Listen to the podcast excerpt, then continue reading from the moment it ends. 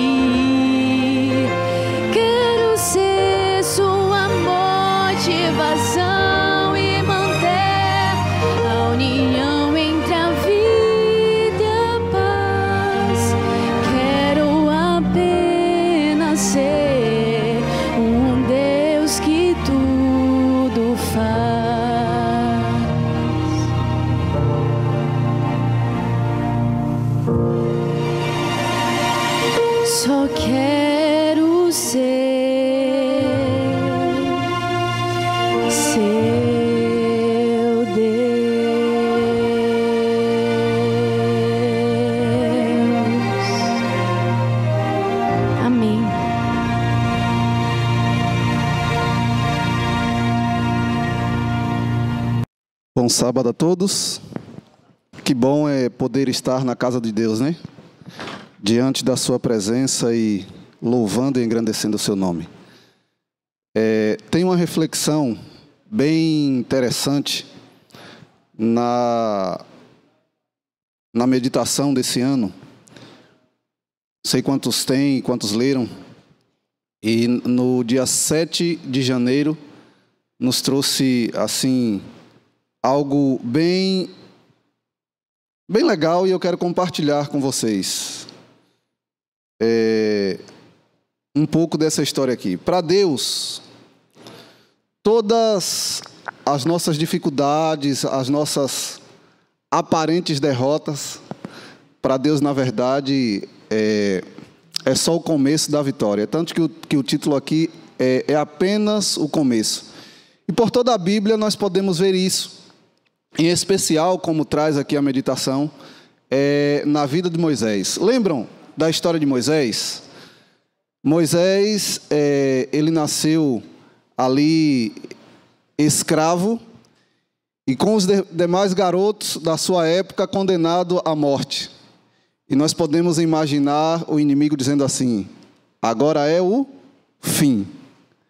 Mas Deus, com sua providência grandiosa, colocou a filha do rei para encontrar ali o Moisés, pegou ele, cuidou.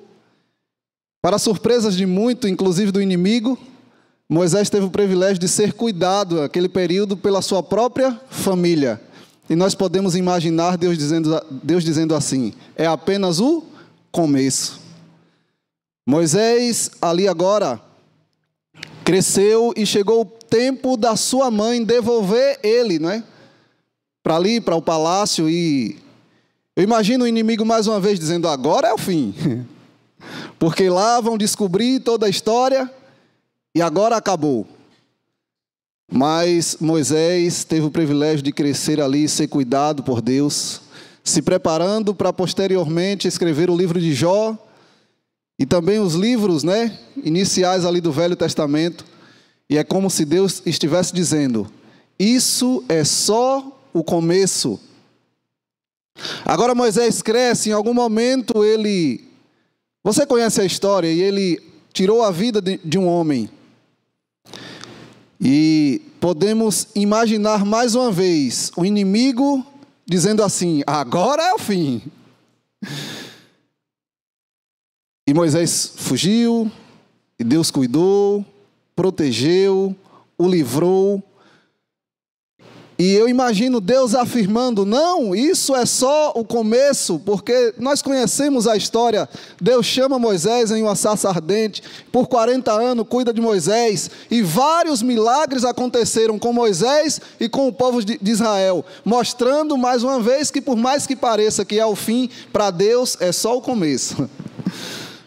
E agora Moisés, ali adulto, cuidando do povo, Deus dá uma ordem para Moisés tocar na rocha. E Moisés, existem várias explicações para isso, por alguma razão Moisés bate na rocha e agora Moisés perde todo o direito que tinha. E eu posso imaginar, e você também, o inimigo afirmando: agora é o fim. E Moisés perdeu o direito de entrar na terra prometida, mas Deus lhe deu um privilégio de subir ao monte e contemplar toda a terra. Moisés morreu e por Deus foi ressuscitado e levados ao céu. Amém, irmãos? E isso é a confirmação de Deus dizendo: não, não é o fim, isso é só o começo. Não sei se falo para alguém aqui nessa manhã que está passando por momentos difíceis em sua vida. Talvez um momento de enfermidade, um momento difícil financeiro no relacionamento e parece que é o fim. A maioria sabe, nessa última semana a vida, é, de forma muito dura, nos deu um golpe em mim e na minha família. E em alguns momentos você pensa assim: agora é o fim. Mas louvado seja Deus, porque à luz da Bíblia eu tenho a certeza, e Deus afirma para mim e para você, que isso é só o começo. Para mim, é só o começo de uma espera, de muito em breve poder, na manhã da ressurreição, ver o meu Pai ressuscitar entre aqueles salvos que descansaram nos braços do Senhor e juntos podermos reabraçar ou abraçá-lo. Então, que nessa manhã você tenha essa certeza, que por mais difícil que esteja a sua vida e pareça que é o fim, para Deus é só o começo.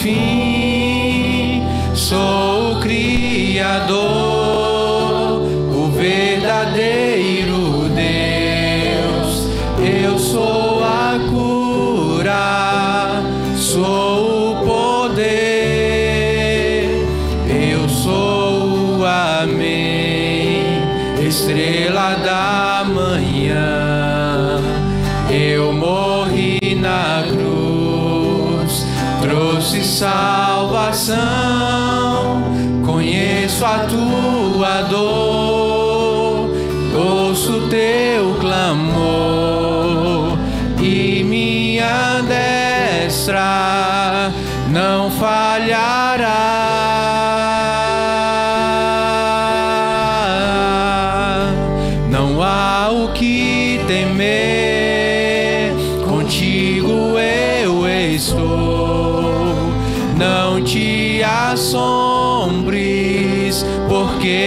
sou teu Deus. Te fortalecerei, te sustentarei com minha mão, eu serei fiel. Vamos louvar mais uma vez. Não há o que temer,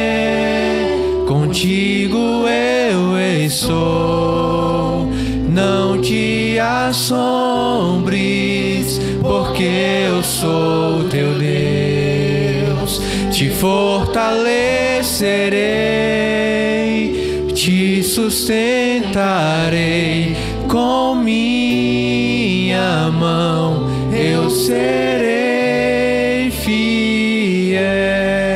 Amém. Que a gente tenha sempre essa certeza, né, que Deus está conosco em todo momento.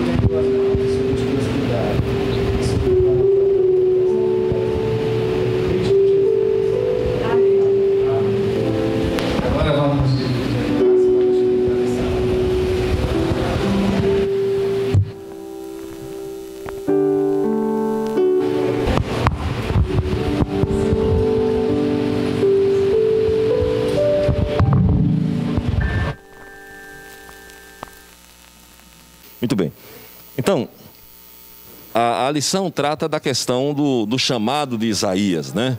O profeta Isaías eh, tem dois momentos em seu chamado, né? Ah, se pensa que Isaías tenha sido chamado desde o capítulo 1, mas ele ficou um tanto receoso devido à situação ah, espiritual, à situação política da nação. Ele ficou receoso, então Deus vem e o chama outra vez. Ah, o, o que os comentaristas falam sobre o assunto, para mim é sustentado aqui pela parte de sexta-feira, no comentário feito aqui eh, no Espírito de Profecia, onde ela diz assim: eh, vou pegar alguns pontos aqui desse texto. Parecia que o plano de Deus para Israel estava à beira do fracasso total e a nação rebelde fosse receber o mesmo destino de Sodoma e Gomorra. Imagine. É, Jerusalém. Ontem a gente estava lendo um, um, salmo no pôr do sol, tratava da questão da, da visão e da, do que o povo sentia por Jerusalém. Jerusalém era, era tudo na vida daquele povo, né? A cidade de Deus. Ver aquela cidade destruída, é, é, imagine o sentimento. Eu não sei o que doeu mais no coração do povo de Israel, ou do povo judeu, se foi ir para o cativeiro em Babilônia ou se foi ver Jerusalém sendo invadida e destruída. Porque acho que ninguém amou tanto uma cidade. Eu, eu sou apaixonado por Araci, embora não tenha nascido aqui, mas sou apaixonado por Araci. E vou seguir o mesmo caminho do, do meu, meu, meu vizinho, pastor Zé Pastor. Vou jubilar e vou morar em Araci, com a graça de Deus. Obrigado. Eu sou apaixonado por isso aqui. Ah, o judeu não era, era muito mais apaixonado pela sua cidade, por Jerusalém. Então, aquela cidade era tudo na vida daquele povo. O templo estava ali, um único templo. Não havia outras igrejas para amar, né? Eu estava me despedindo do meu distrito agora, recentemente, Eu estava falando do, do quanto nosso coração vai se, se quebrando, né? Se partindo. E despedida é um negócio horroroso. Eu faço, eu faço um escândalo terrível, porque eu não, já chego na igreja, quando eu olho para frente já começa o coração já ficar pequeno, né? Então não tem, não, não, não, não aguento, não aguento despedida. É, a gente ama a tantas igrejas, porque passou em tantas várias, em várias igrejas, mas não é como o judeu. O judeu tinha uma igreja só para amar. Era a cidade deles e só tinha uma igreja, só tinha aquele templo. É, então aquilo deve ter doído muito, muito. E, e como Ellen White fala aqui, de que parecia que o destino de Jerusalém ia ser semelhante ao destino de Sodoma e Gomorra. Imagine se comparar Jerusalém com Sodoma e Gomorra, gente. A situação espiritual do povo estava terrível. É o que Isaías descreve no capítulo 1 do seu livro, quando ele diz que o povo estava como um leproso, né?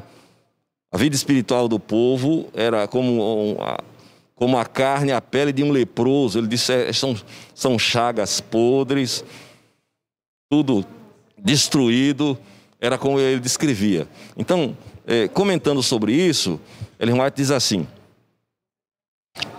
falando de Isaías, deveria ele, em desespero, renunciar à sua missão, deixando Judá entregue à idolatria? E um pouco antes diz assim: não é de admirar que Isaías tenha hesitado em assumir a responsabilidade quando Deus o chamou durante o último ano do reinado de Uzias. Observe que quando, quando Isaías foi chamado, segundo o Espírito de Profecia, dá-me a entender, o rei Uzias é, estava vivo, né? Então, assim, no, no ano da morte do rei Uzias, ele disse: Eu vi o Senhor. Então, ele é chamado antes, mas ele hesita ao ver, ao ver o que ele ia assumir. Às vezes eu penso, irmãos, nos, nos pastores que estão ah, assumindo, estão abraçando o ministério a partir de agora.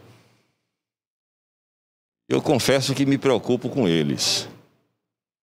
A situação deles não vai ser boa, não. Eu posso falar agora porque já estou terminando, né? Então, quem está começando agora, irmãos, não vai pegar facilidade nem lá nem cá. Vai pegar fácil. Se o ministério nunca foi fácil para ninguém, mas não vai ficar fácil, não vai, vai ficar bem pior. Tanto em relação ao, ao, ao pregar o evangelho ao mundo, como em relação a liderar a igreja. Então não vai ser, não vai ser fácil, vai ser muito mais complicado, muito mais difícil para quem está começando agora. Muito mais difícil. Isaías hesitou exatamente por isso, ao ver a situação do povo.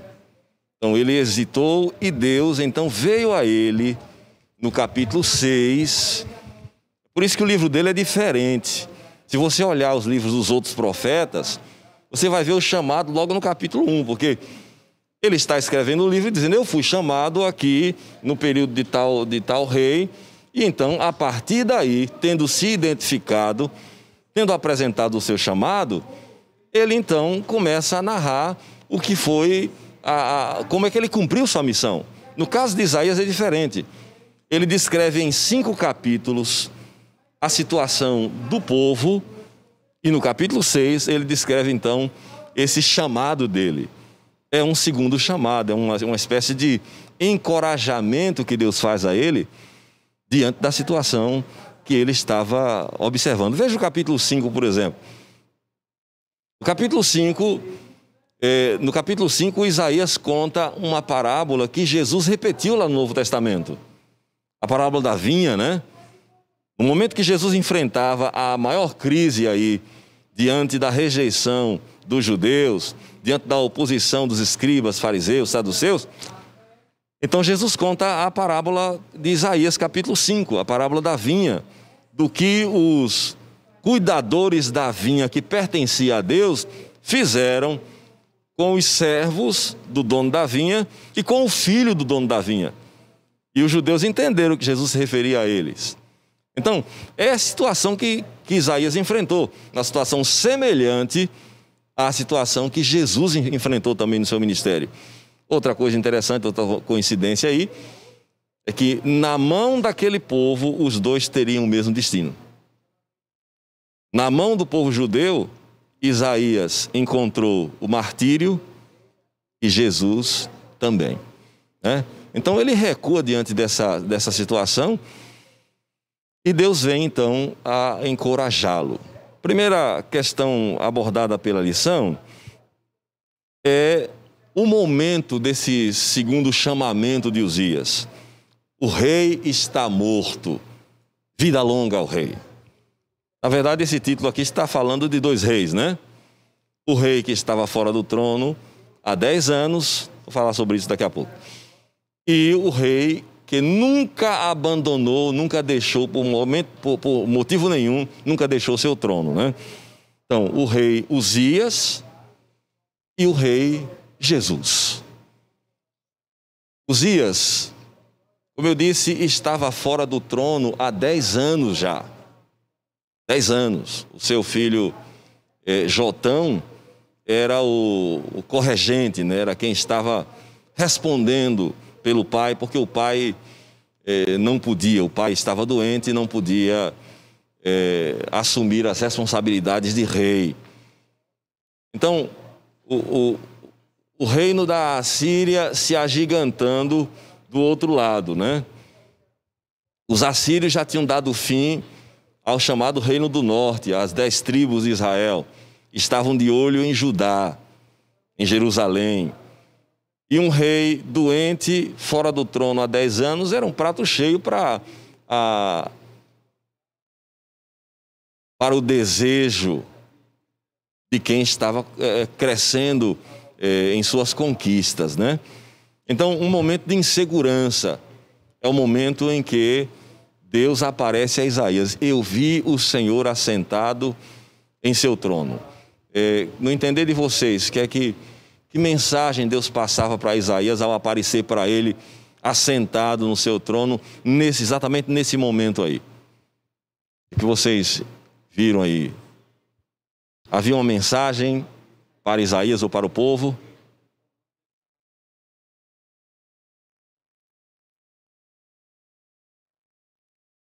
ainda tem comando aqui, não é? Então, se o rei estava fora do trono, Deus nunca, nunca abandonou, nunca deixou o seu por motivo algum. Deus continuava no trono. É interessante, quando você pensa na divindade, por exemplo, na, envolvendo a redenção, né? O céu nunca ficou sem, sem um comandante, não é? Desce o filho, fica o pai, né? desce o Espírito Santo, volta o Filho.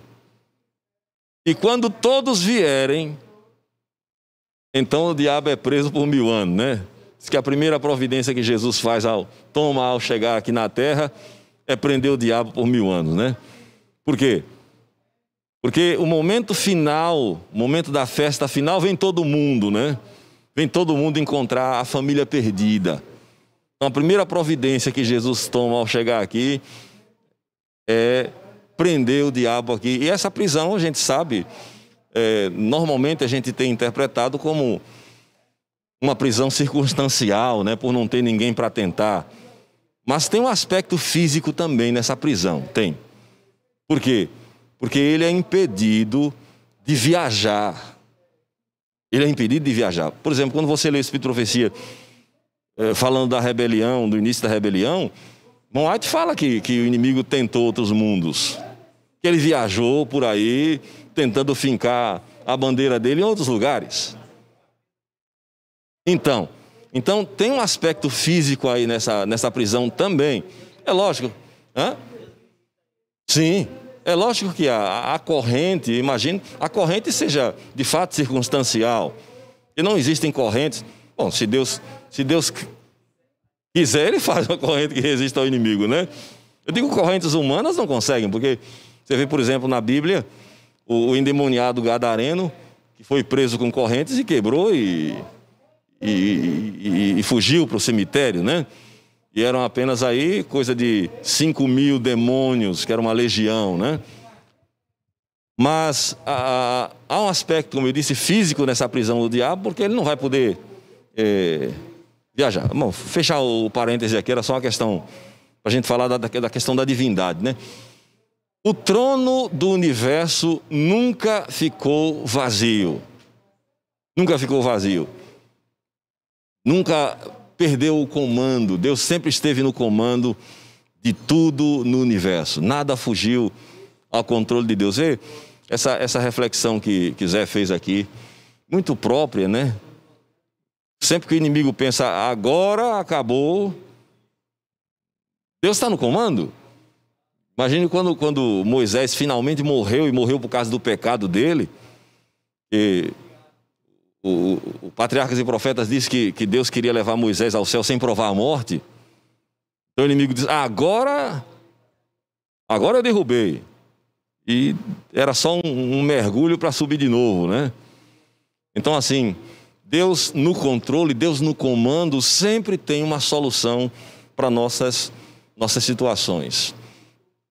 Um, um aspecto que impedia ou que poderia atrapalhar a, a, a, o exercício do ministério de Isaías, sabe o que era? A situação espiritual dele. Quando os anjos cantam Santo, Santo, Santo, os serafins clamam Santo, Santo, Santo, ele olha para si e clama de, de si para si, com seus botões, né? Ele clama pecador, pecador, pecador. É? Porque enquanto os anjos olham para Deus e cantam Santo, Santo, Santo é o Senhor, Isaías olha para si e qual é o clamor dele? É, interessante, né? Quem sou eu? Irmãos, é, essa é uma questão que a gente tem que tomar muito cuidado na vida espiritual.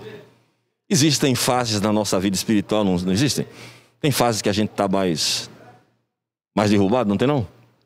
Tem fases que a gente está melhor. Não tem? Tem. A vida espiritual não é assim, de, altos e baixos? Pois bem. O perigo está tanto no alto quanto no baixo. O perigo de a gente, quando está para baixo, a gente perder o estímulo e acabar é, desistindo. Mas existe um perigo esperando também no alto. White fala do, das correntes de ventos que sopram no topo das árvores. Ou seja, há o perigo de quando a gente está bem, muito bem espiritualmente, a gente começar a se achar mais santo do que do que os outros, começar a agir de forma comparativa, né? Há, um, um, texto que o irmão diz assim: quanto mais perto de Jesus nós nos achegarmos, mais cheio de falta, mais cheios de falta nós pareceremos aos nossos próprios olhos. Por que que Isaías clamava o seu pecado, ele estava lamentando o seu pecado? Ai de mim, quem sou eu? Porque ele estava contemplando o que é perfeito, né? Ele estava vendo o perfeito.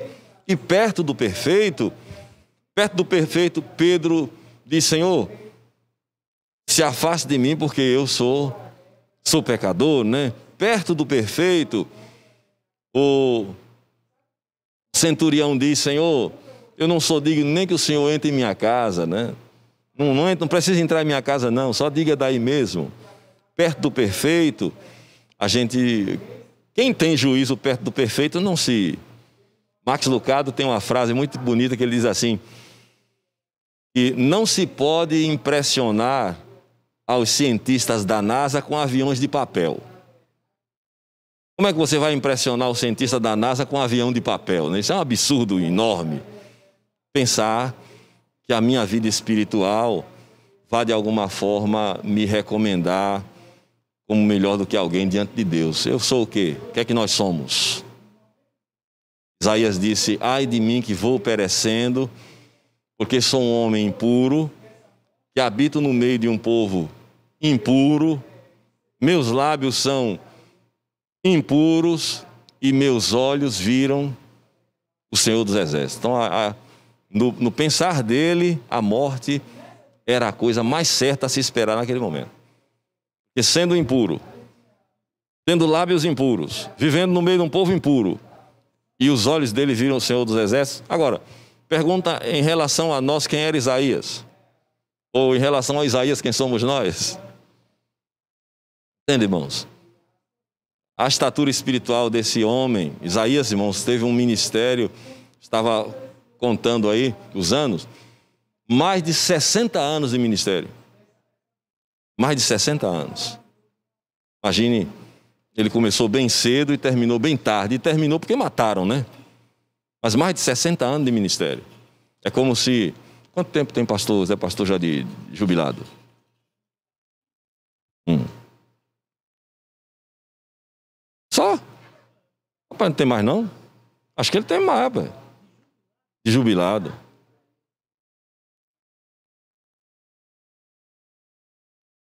Porque ele, ele já está, ele está com 90, né?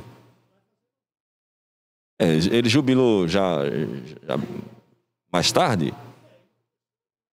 Ah, ele começou maduro, né?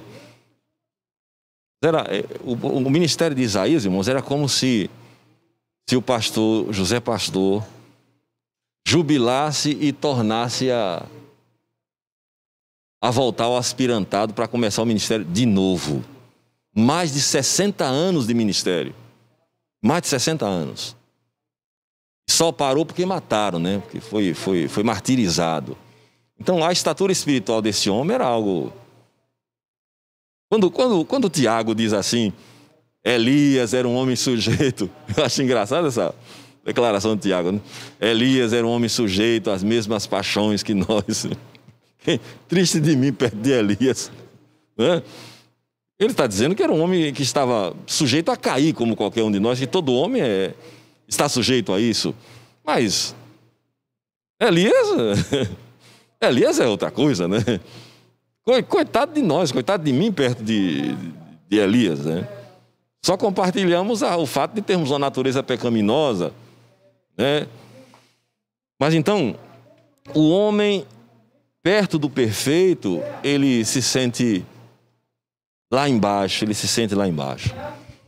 Ah, uma coisa, uma, uma discussão interessante da lição aqui, irmãos, é a ordem, depois do, de que o serafim colocou a brasa, tocou a brasa no, na boca de Isaías, é a ordem que ele recebeu para ir, é a mensagem que Deus deu, deu para ele: vá, engorde o coração desse povo para que eles, vendo, não vejam, ouvindo, não ouçam.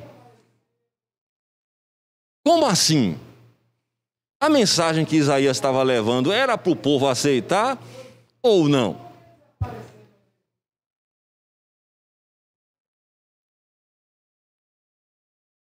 Ouvindo, não ouçam, vendo, não vejam.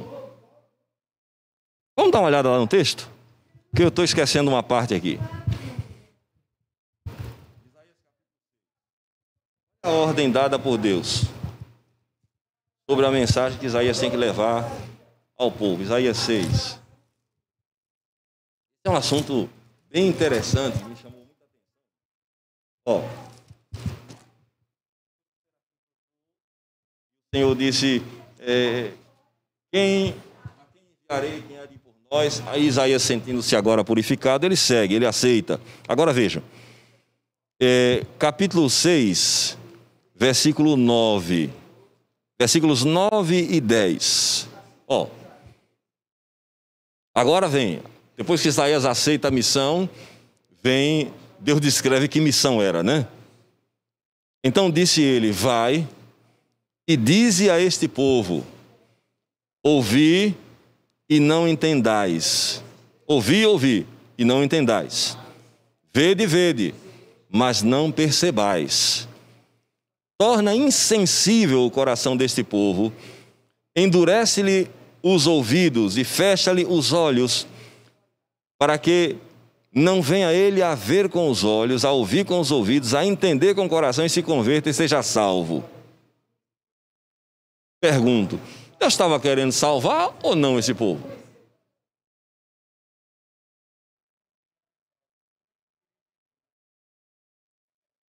Na mensagem que Deus dá a Isaías, faça assim, não, dá, não parece que Deus estava querendo era, era fritar o povo mesmo? Você não, não percebeu isso não? Não teve essa impressão não? Teve ou não? A mensagem não dá essa impressão? Vá, engorde o coração deles para que eles vejam e não vejam. Para que ouçam e não entendam, e não se convertam e sejam salvos. Irmãos, sim, pois não.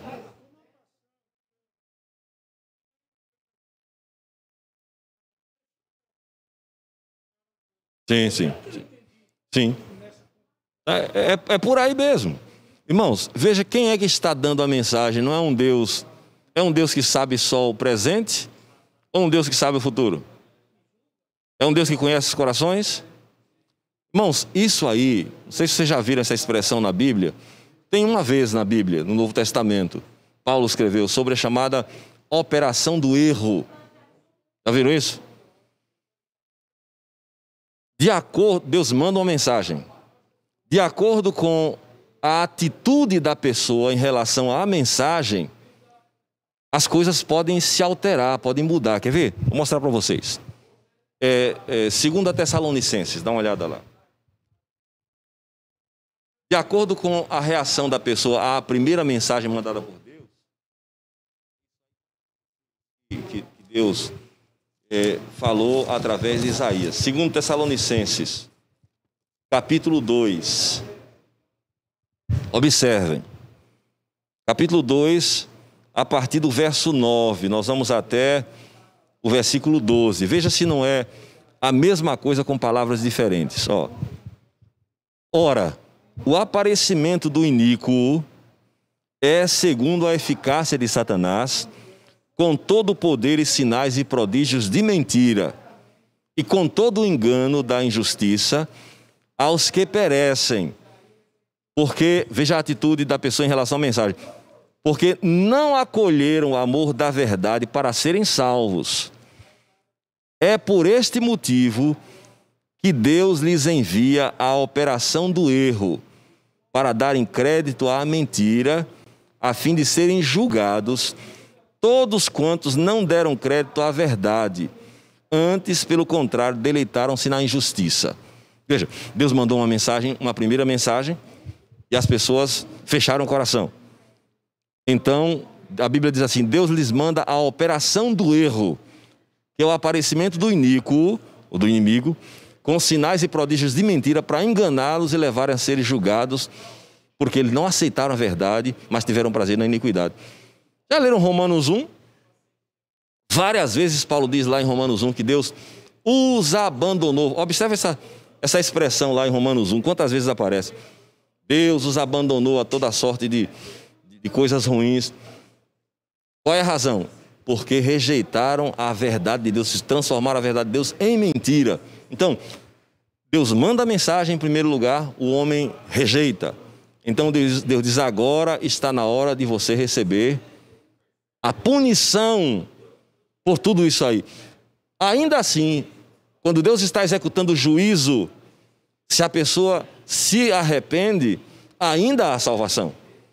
Mas a pessoa que rejeita a verdade de Deus pode se tornar um, um, um exemplo da punição divina. É, isso aí tem que ser entendido, irmãos, dentro do contexto do grande conflito. Veja, Deus está de um lado querendo salvar a humanidade. Que, que Deus quer salvar, isso é claro. A Bíblia diz que Deus quer que todos os homens sejam salvos. Mas o inimigo está do outro lado. Eu pergunto: o inimigo tem direitos sobre a humanidade ou não? Ele tem direitos sobre a humanidade ou não? A Bíblia diz que quem, peca se torna o quê? Então, o inimigo tem direitos ou não tem? Ele tem. Claro que ele tem direitos. Ele não é, ele não é o proprietário. Salmo 24: do Senhor é a terra e todos os que nela habitam. Mas que inimigo tem direitos? Tem. Por exemplo, quando o homem se, se joga, se coloca no pecado, o inimigo passa a ter direitos sobre ele, não, possa, não passa não? Passa a ter direitos. Então, Deus tentando salvar o ser humano, se ele bate a porta e recebe um não, o inimigo passa a ter direito também de bater. Entende? Grande conflito, bem e o mal disputando o coração humano. Deus não vai ficar. É por isso que existe uma questão que a gente chama de fim do tempo da graça. Porque Deus não pode ficar indefinitivamente batendo ao coração do homem. Porque o inimigo também precisa exercer o direito que ele tem. Afinal de contas, ele conquistou esse direito quando ele plantou o pecado aqui. Não conquistou? Não estou sendo advogado do diabo, não. Mas ele conquistou. Não conquistou, não? Jesus reconhece isso quando chama algumas vezes no Novo Testamento Satanás de o príncipe deste mundo. Entende? Então Jesus reconheceu esse direito dele. Quando Deus bate o coração, bate a porta do coração e é rejeitado, o inimigo passa a ter direitos também de, de explorar aquele terreno. Edivan ia falar, depois o Gregório, pois não.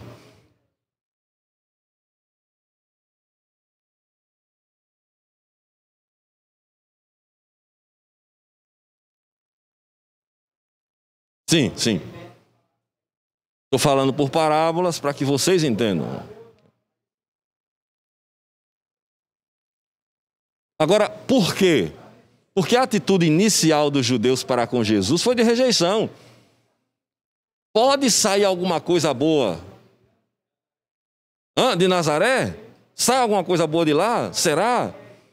E Jesus disse: é porque nenhum profeta tem honra em sua própria, em sua própria terra.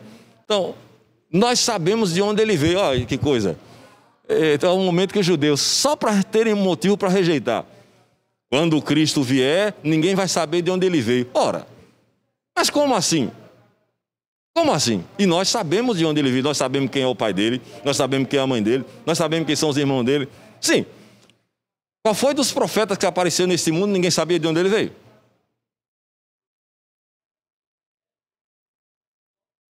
Então, por causa da rejeição, é que Jesus começa a selecionar seu público, no sentido de falava claramente para os discípulos, falava por parábola para, para o, povo de forma geral.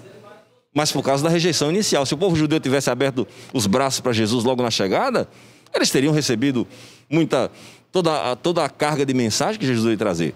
Greg.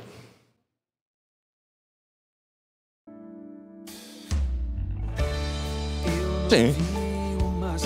Irmãos, quem, quem, não sei quem já lutou contra, contra um, um caso de possessão aqui. Você sabe que o, o, grande argumento do inimigo quando ele possui alguém, diz, não, é meu, é meu. Ele é meu. Por que meu? Normalmente, eu, eu peguei um caso desses aí. Normalmente existem segredos na vida da pessoa. Um caso desse, quando eu fui mexer na, na, na vida, tinha um bocado de coisas assim, absurdas. Porque eu estranhei o fato de. Parecia que o inimigo saía e voltava, ou que não havia só um. Então eu chamei a mãe da pessoa e disse: Irmã, o que é está acontecendo aqui? Tem alguma coisa errada aqui. Porque a gente já, tinha, já passou o dia inteiro lutando com esse negócio e, e, e não, não, resolvia. Tem alguma coisa errada aqui. Me conta o que é está acontecendo. Então a irmã me, passou a me contar sobre a vida da pessoa. E no final da história, irmão, eu tive que rebatizar a menina. A situação não era, não era boa de jeito nenhum. Então, qual é o argumento do inimigo? É meu.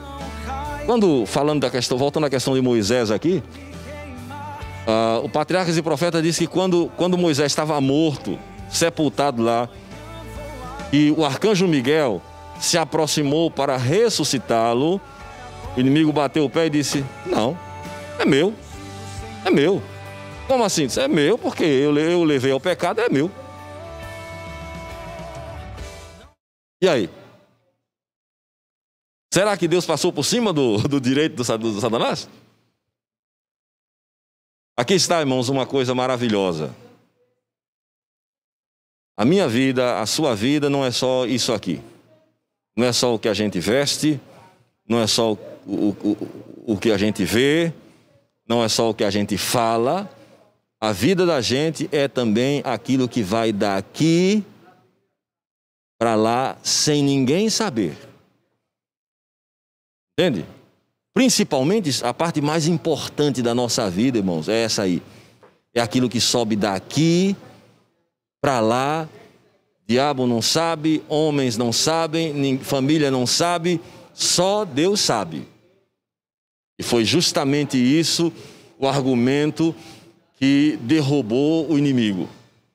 Em algum momento, não está registrado nas, nos, nos seis livros de Moisés, não está registrado nada, nenhum, nenhum momento desse aí. Mas em algum momento, Moisés saiu, posso imaginar, saiu para um, um canto daqueles no deserto e ele, e ele teve uma conversa séria com o Senhor sobre a besteira que ele fez, o que ele falou. E ele, e ele entregou aquilo na mão do Senhor e Deus disse: Está tudo certo comigo. O diabo sabia? E o Senhor disse: Você não viu, mas o assunto está acertado comigo. Está acertado comigo. Quem acerta com o Senhor, irmão, está acertado. Por isso que a, importância que tem a oração particular, né? Você, como, como o livro Caminho a Cristo fala, trabalhando, andando, estudando, deitado, levantando, você está em sintonia com o Senhor, conversando com Ele. Ali você acerta coisas com o Senhor que ninguém neste mundo, nem o próprio príncipe das trevas fica sabendo. E é esta, esta é a nossa, nossa força, essa é a nossa, essa é a nossa certeza, irmãos. O inimigo vai ficar pensando, não, aquilo ali tá, tá comigo. E Deus disse, não, a conversa dele comigo é particular, negócio, a gente acerta tudo só nós dois. Hã? Nós acertamos tudo ali entre nós, nós conversamos muito. E o inimigo fica aí, sem saber que conversa é essa. Essa conversa é chamada por Ellen White de a respiração da alma. A respiração da alma, a oração. Então, quando o homem abre o coração ao apelo inicial de Deus, as coisas se resolvem, Deus salva. Conhecereis a verdade, e a verdade vos libertará. Quem vem a mim, disse Jesus, aquele que vem a mim, jamais lançarei fora. Ainda diz mais, e o diabo não arrebata da minha mão. Mas se nós fecharmos o coração para ele, o inimigo passa a ter direito de explorar o terreno também. E é numa dessas explorações que ele faz ele conquista a pessoa, e se a pessoa acabou entregando-se na mão do inimigo, ela se torna agora alvo, em vez de alvo das bênçãos, se torna alvo de quê? Dos juízos de Deus. É o que aconteceu com Faraó, é o que aconteceu com os judeus nesse período de Isaías, é o que aconteceu com os, os romanos, ou o povo de forma geral em Romanos 1, e é sobre o que Paulo está falando em 2 Tessalonicenses capítulo 2. Tá? Então, nossa atitude, abrir o coração. Hoje, se ouvides a sua voz, aí está o conselho de Paulo, né? Hoje, se ouvides a sua voz, não endureçais o vosso coração. Então, no, esse, nosso coração, irmãos, tem, por assim dizer, dois donos. Tem o dono por fabricação, por fabricação, aquele que fez, e o dono por, por posse, né? Aquele que tem. E esses dois podem manobrar esse coração aí. Por isso que a Bíblia fala: Faraó endureceu o coração, Deus endureceu o coração de Faraó. Mas, pensando em que, nessa coisa do livre-arbítrio, que é o primeiro presente que Deus dá à humanidade, o, é o primeiro presente que Deus dá à criatura, porque os anjos também o têm, não, não existe essa coisa de Deus endurecer o coração do homem primeiro. Deus respeita o livre-arbítrio do homem. Quer ver uma coisa aqui en- engraçada? Vocês já viram aqueles anúncios que colam nos postes? Às vezes é veiculado no rádio também. Pai não sei quem, mãe não sei quem, traz a pessoa amada em tantos dias. Isso é um absurdo terrível, irmãos. Sabe por quê? Porque enquanto Célia não me quis, eu podia jogar o búzio que for, a carta que for, o despacho que for, fazer tudo. Nada disso ia fazer que ela me quisesse. Porque ela tem livre arbítrio. E se Deus, se até Deus respeita isso aí, você acha que o inimigo passa por cima?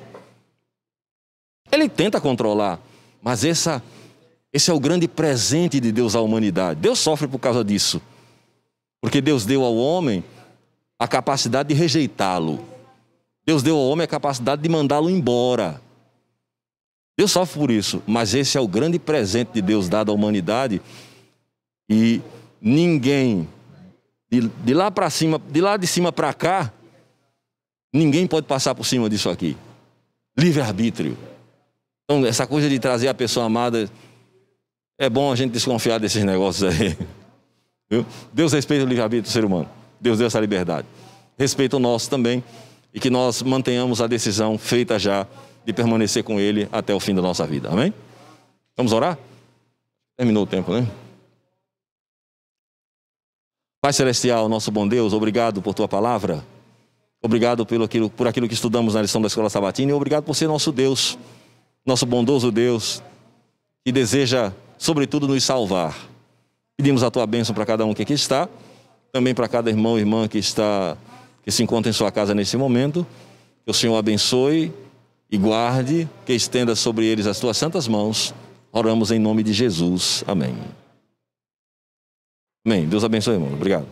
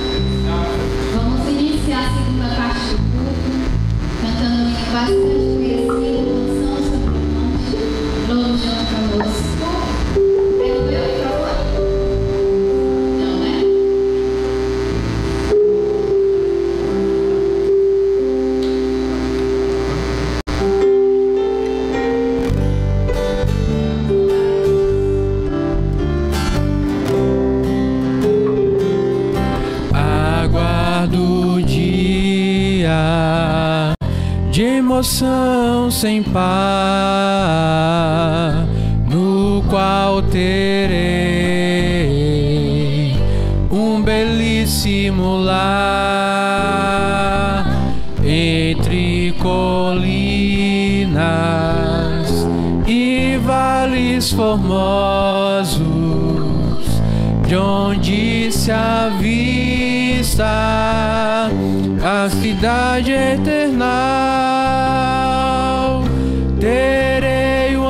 casa no alto do monte com flores lindas por todo o jardim. Aves cantando nas copas frondosas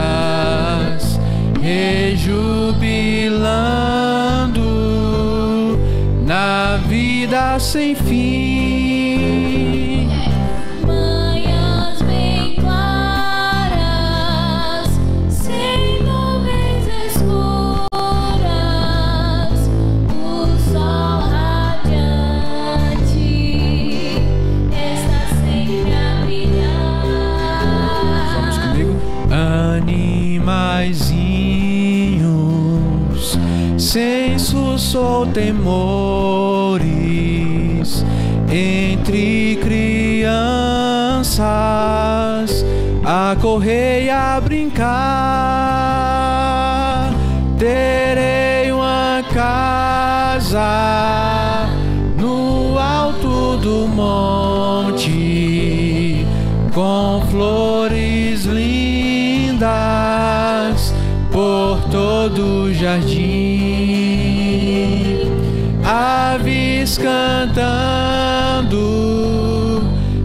as copas frondosas.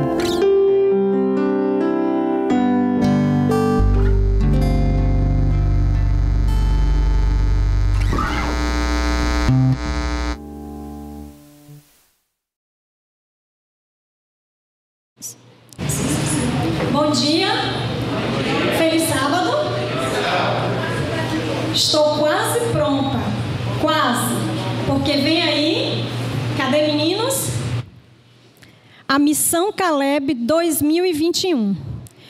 Faltam alguns detalhes. Mas uau! Vocês já estão prontos então? É isso? Pronto e ativo. Muito bem. Tá vendo aí, gente? Essa é parte da equipe que fará o evangelismo da Missão Caleb em um dos bairros aqui em Araci, porque nós temos vários outros, tá? Então, nós vamos precisar dessa equipe, mas nós vamos também precisar de vocês. Primeiro, nós vamos precisar de vocês a partir de hoje já em oração. Precisamos orar por essa equipe e também por outras equipes da Missão Caleb e pelos bairros que eles irão levar a palavra de Deus. Então, a partir de hoje, é um compromisso seu e de Jesus de orar pela Missão Caleb. O segundo ponto é o apoio. Antes de pedir o apoio total da igreja, eu já vi que tem alguém até independente aqui apoiando. Cadê Dri?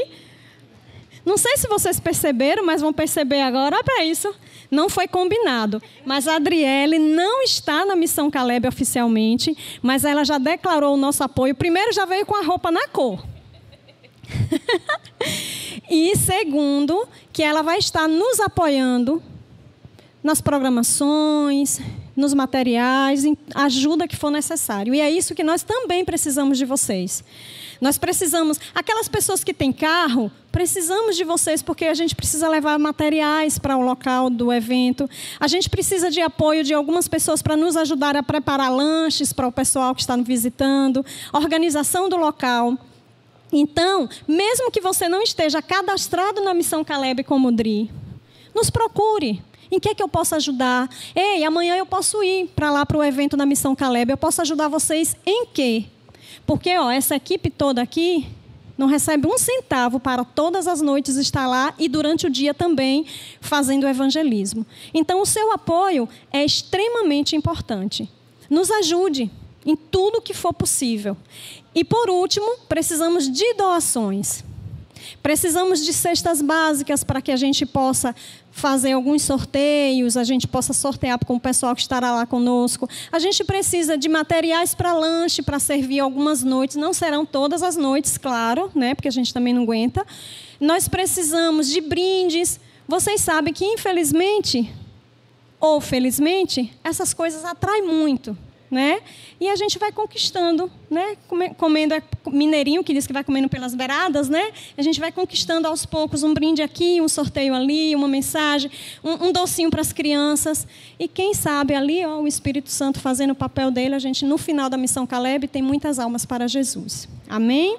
Então, ore por essa missão, apoie essa missão, nos procure, nos ajude. E se você também quiser estar lá às noites com a gente durante o dia fazendo evangelismo, sinta-se à vontade. É um ministério no período de férias, então dá para, em algum momento, adequar para você poder estar conosco nos apoiando, ok? Muito obrigada e que o sábado seja abençoado para você e para todos nós. A missão Caleb oficialmente começa dia 23 tá? A arrancada e a programação será no dia 24, no domingo. Então, organize-se para estar conosco, ok? Bom dia você que é meu irmão. Bom dia você que é do coração. Bom dia, bom dia sol. Bom dia meus amores. Olha, tudo bem? Estou. Ó, a Prodilma agora vai pedir a mamãe para providenciar um lençol, uma canga de praia, algo bem bonito aí para você fazer o seu cantinho. Faça o seu cantinho, ó. Que legal! Faça o seu cantinho que nós vamos ler a palavra de Deus. Vamos ver qual é a mensagem que Deus tem hoje para nós. Mas por que, que a Prodilma está vestida assim? Por quê? Por que será? Ó, aguarde. Por que, que a Prodilma tá, tá vestida assim? Porque a Prodilma vai falar de uma coisa muito bonita que Deus deixou para nós. Uh, uh, vamos ver? Isto, vamos ver. A Prodilma vai falar da luz solar. Exatamente. Mas a nossa mensagem que a mensagem que Deus nos manda hoje para nós é a seguinte: pega a Bíblia e vamos ver qual é onde está a mensagem de hoje. A mensagem de hoje está no livro de Josué. Josué, capítulo 10, versículo 12 e 14. Muito bem.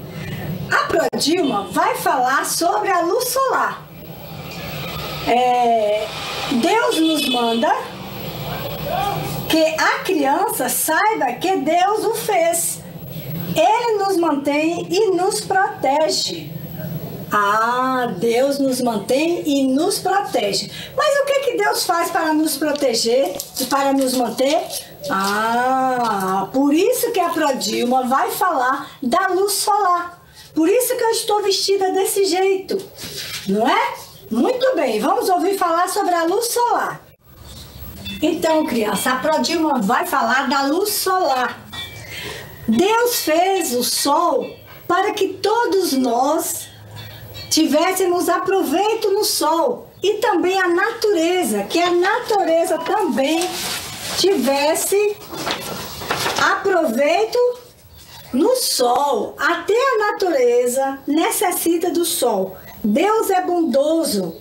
Ele nos manda que cuidemos de todos os animais da terra, da natureza e também que cuidamos de nós. E como é que nós vamos cuidar de nós? Veja só, a importância do sol. Você sabia da importância do sol? Ah, o sol é muito importante. Por que, que o sol é importante? Vamos ver por quê? O sol, usamos o sol para medir o tempo. É, os, com o sol nós medimos o tempo. E o relógio nos dá o quê? A, a, o relógio marca o tempo. E o sol é o qual nós seguimos, não é? Então, usamos o sol também para marcar o tempo. Usamos o sol para bronzear a nossa pele. Usamos o sol para ficarmos com a pele bonita, bem corada. E outra coisa, você sabia que no sol tem a vitamina? É, o sol tem vitamina. E qual é a vitamina que tem no sol? A vitamina D. Mas não esqueça que a vitamina D que tem no sol tem que saber o horário que vai para o sol. Ao você ir para o sol, você passa o protetor solar, né? Passa o protetor solar você também vai aqui, ó, tomar água, ó, muita água para ficar no sol e tem os horários, né? Tem os horários de ficar no sol. O que é que o sol nos dá de benefício? Graças a Deus, Deus é bom. Ó, a vitamina D que tem em ovos e tem também no sol. É, Deus é bondoso. Ele nos dá o sol para nos alimentarmos e cuida de cada um de nós. Por isso, criança, a história de hoje é de Josué. Criança, que a criança saiba que Deus o fez e ele nos mantém e nos protege. Você quer saber como foi que Deus Ó, fala na Bíblia, tá escrito aí na Bíblia, na história de Josué. Só você vai ir lá e conferir. Como foi que Deus fez para que Josué guerreasse e ele ajudasse Josué? Ah, Josué precisava de guerrear com as pessoas mal que veio tomar a cidade dele, a cidade do seu povo. O que que aconteceu? É, é Deus disse para Josué: meu filho, vá, não tenha medo, eu estarei contigo. Nesse momento, Josué fez uma oração a Deus: Senhor, me ajude a vencer esta guerra, mas eu preciso que o sol pare. Aí, ué, Josué pediu para Deus parar com o sol? Como é que para com o sol? Só Deus que tem o poder de parar o sol. E aí, neste momento, Deus ouviu a, a, a oração de Josué. E o que que Deus fez? Parou o sol por alguns instantes, e o dia passou e o sol sumiu. E Josué continuou aguerreando. E o que foi que aconteceu? Assim que Deus parou o sol, Josué lutou, lutou e venceu a guerra. Tudo isso por quê? Porque o nosso Deus é poderoso, porque o, o nosso Deus nos protege, o nosso Deus nos ajuda. É só orar a Ele e Ele nos ajuda em qualquer problema. Veja só. Foi assim que ele fez. Então, criança, você fique sabendo que Deus nos protege, que Deus cuida de nós. Assim também como ele faz que nos dá as coisas boas. Por exemplo, o sol, não é? O sol é uma coisa boa. Então Deus fez parar algumas horas o sol para Josué para que ele ganhasse a guerra. E ele venceu a guerra. E esse é o Deus de hoje. E que nós possamos, queridos, estar juntos nessa guerra, nessa, nessa lida, na vida, com a proteção de Deus. Vamos orar? Querido e amado Deus, obrigado pela tua proteção, obrigado pelo sol e pela natureza que o Senhor nos concede, agora e sempre. Amém.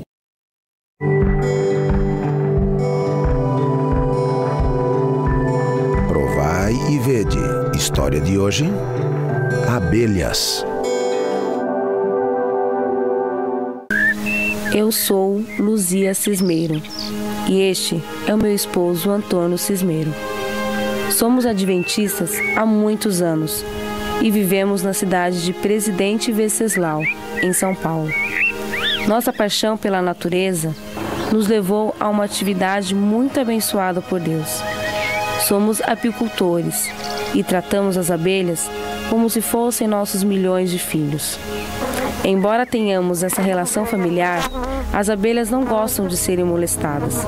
E para conseguirmos o tão precioso mel, necessitamos de cuidado redobrado, manejo sustentável das colmeias e uso de roupas especiais, pois nossos supostos filhos nos atacam de forma implacável. Somos considerados pequenos produtores, mas temos uma média anual de produção de 4 toneladas. Toda essa colheita de mel se deve ao nosso grande comandante e Pai da eternidade, Deus. Somos seus administradores e reconhecemos que Ele nos paga um grande salário para cuidar de suas coisas e devemos devolver fielmente a parte que Ele nos pede. Em todos esses anos, presenciamos verdadeiros milagres e por isso temos a certeza de que Deus cuida da nossa vida e dos dois milhões de abelhas que vivem em nosso apiário. Um dia, quando estava revisando as colmeias, não imaginávamos o que se passava a poucos metros dali.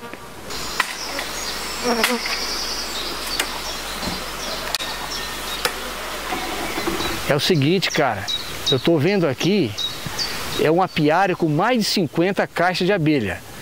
E os proprietários estão lá jogando fumaça e pelo jeito tem muito mel.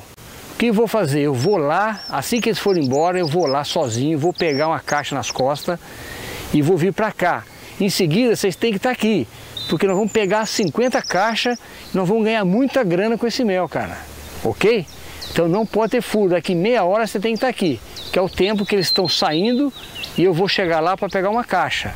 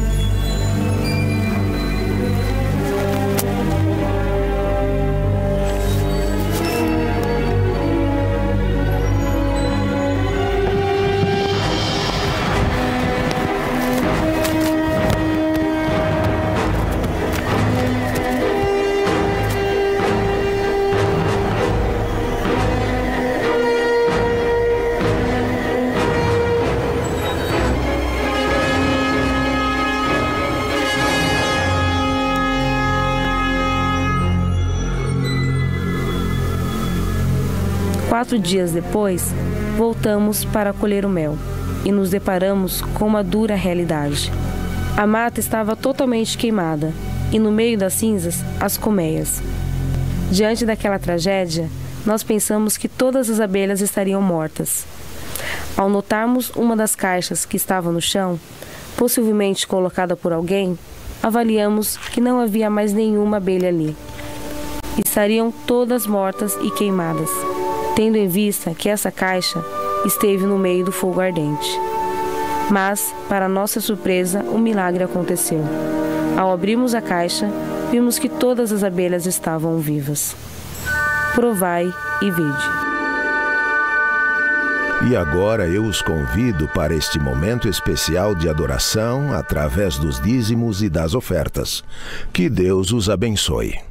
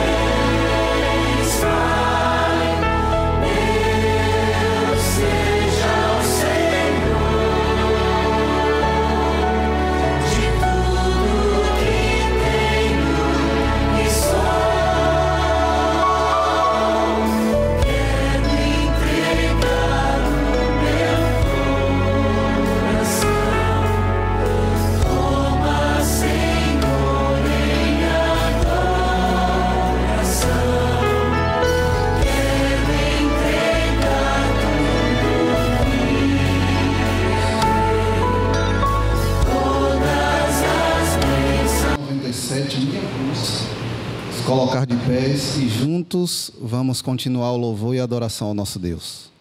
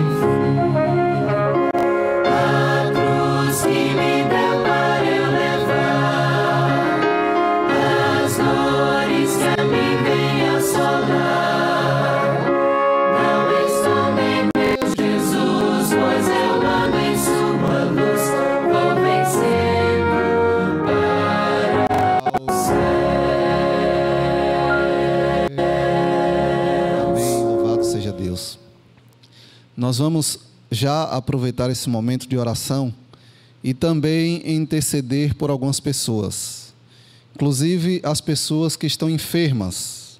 Acredito que alguns sabe, sabem, é, muitos amigos conhecidos nossos estão enfermos, é, alguns com, com esse vírus, não é, o Covid, e queremos, nesse momento, interceder por todos eles, pelas nossas, pela nossa cidade outras pessoas também de outra cidade, mas o motivo especial da nossa oração é por Dr. Robson.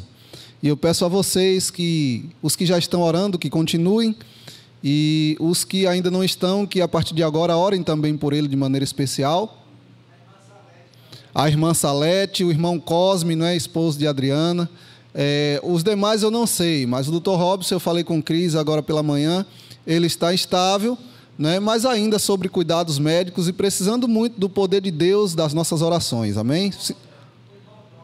O irmão Tó, verdade, tinha esquecido de Tó, que também essa semana, por duas vezes, teve que ficar internado ali, né? Isso, o Edvan de Bela. O Edvan. É a Salete, não é? Salete, isso. Então vamos orar por essas pessoas e não esquecer de manter o nosso cuidado. Esse vírus ele é real, em alguns casos ele é letal. Infelizmente a gente tem visto muita gente aí ainda brincando, né? Que a gente não faça isso e quando tiver oportunidade possa aconselhar as pessoas a se cuidarem. Vamos ficar de joelhos e elevar uma prece ao nosso Deus.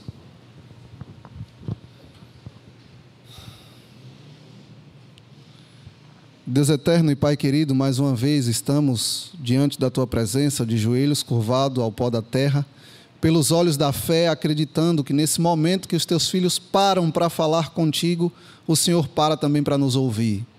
É com essa certeza, Pai, que queremos nesse momento pedir que, por favor, continue com a tua misericórdia sobre os teus filhos. O Senhor tem visto, Pai, quanto o inimigo tem tentado é, nos desestruturar por meio de enfermidades e tantas coisas terríveis nesse mundo. Mas, como a reflexão fizemos aqui nessa manhã falou, quando tudo parece que é o fim, e o inimigo talvez está comemorando como um fim, pela tua palavra nós cremos e o Senhor nos diz que é só o começo. Por isso, ó Senhor, queremos nesse momento apresentar os teus filhos que se encontram enfermos agora. Muitos estão em casa, alguns estão internados,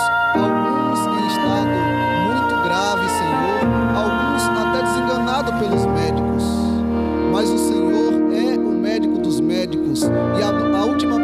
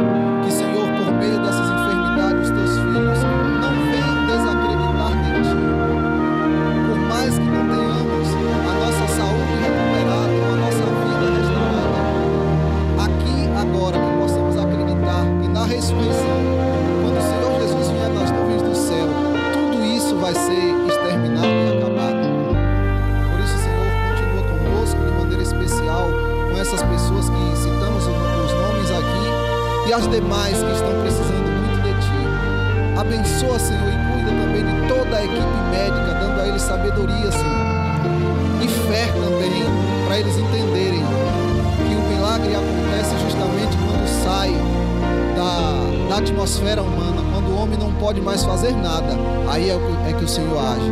E que nós acreditemos nisso todos os dias. É o que pedimos em nome de Jesus. Amém, Senhor.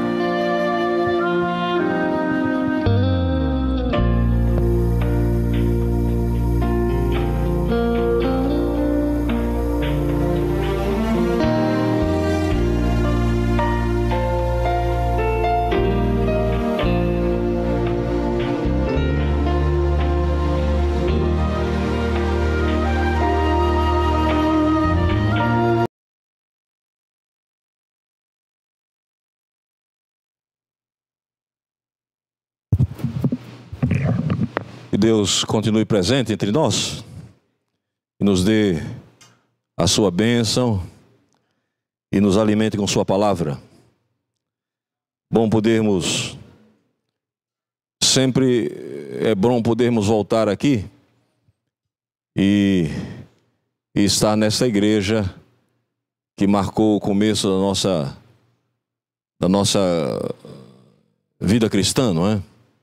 Estava dizendo aqui na na unidade de ação da lição da escola sabatina que pela graça de Deus eu vou seguir o mesmo caminho do pastor Zé Pastor.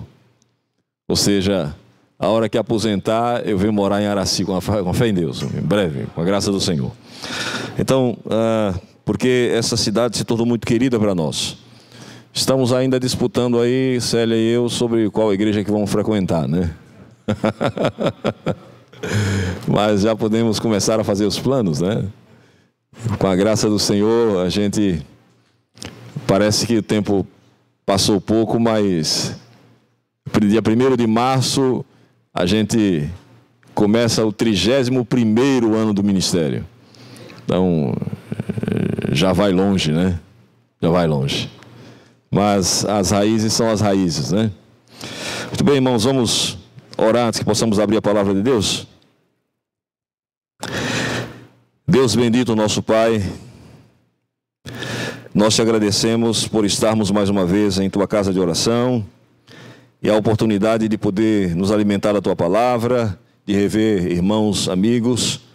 Nós queremos te pedir que a pessoa do Divino Espírito Santo nos alimente nesta manhã, nos dê a tua bênção para nós que aqui estamos e também para teus filhos e filhas que porventura estão estejam conectados agora via internet, participando também deste culto.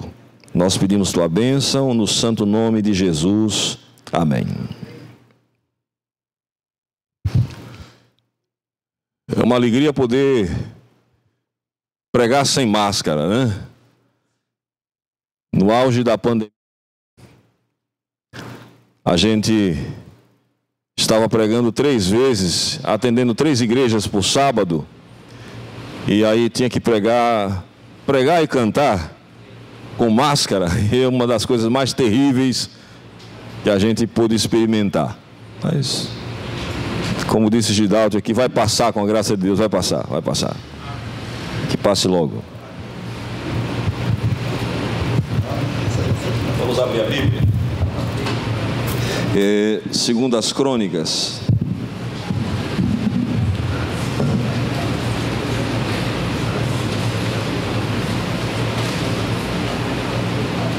Segundo as crônicas, capítulo 26.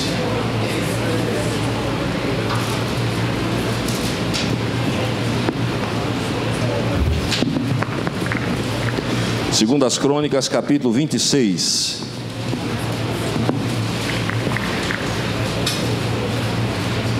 Está dentro do assunto que estivemos estudando na lição da escola sabatina. Reinado do rei Uzias, também chamado na Bíblia de Azarias. Seu nome significa o Senhor é a minha força, o Senhor é meu salvamento. Ele teve um dos reinados mais longos da história do povo de Israel. 52 anos. Só Manassés reinou mais tempo que ele. Uma, uma biografia das mais, das mais bonitas da Bíblia, exceto por um detalhe. Mas uma da, um dos reinados mais brilhantes em toda a história do povo de Israel, o rei. Vamos dar uma, uma acompanhada neste capítulo. Quando você lê, por exemplo, o, o capítulo eh, paralelo a este aqui, que está em 2 Reis, capítulo 15, você vê a história pequenininha e eu queria começar já dando uma explicação sobre isso. Primeiro Reis capítulo, segundo Reis capítulo 15. Segundo Reis capítulo 15.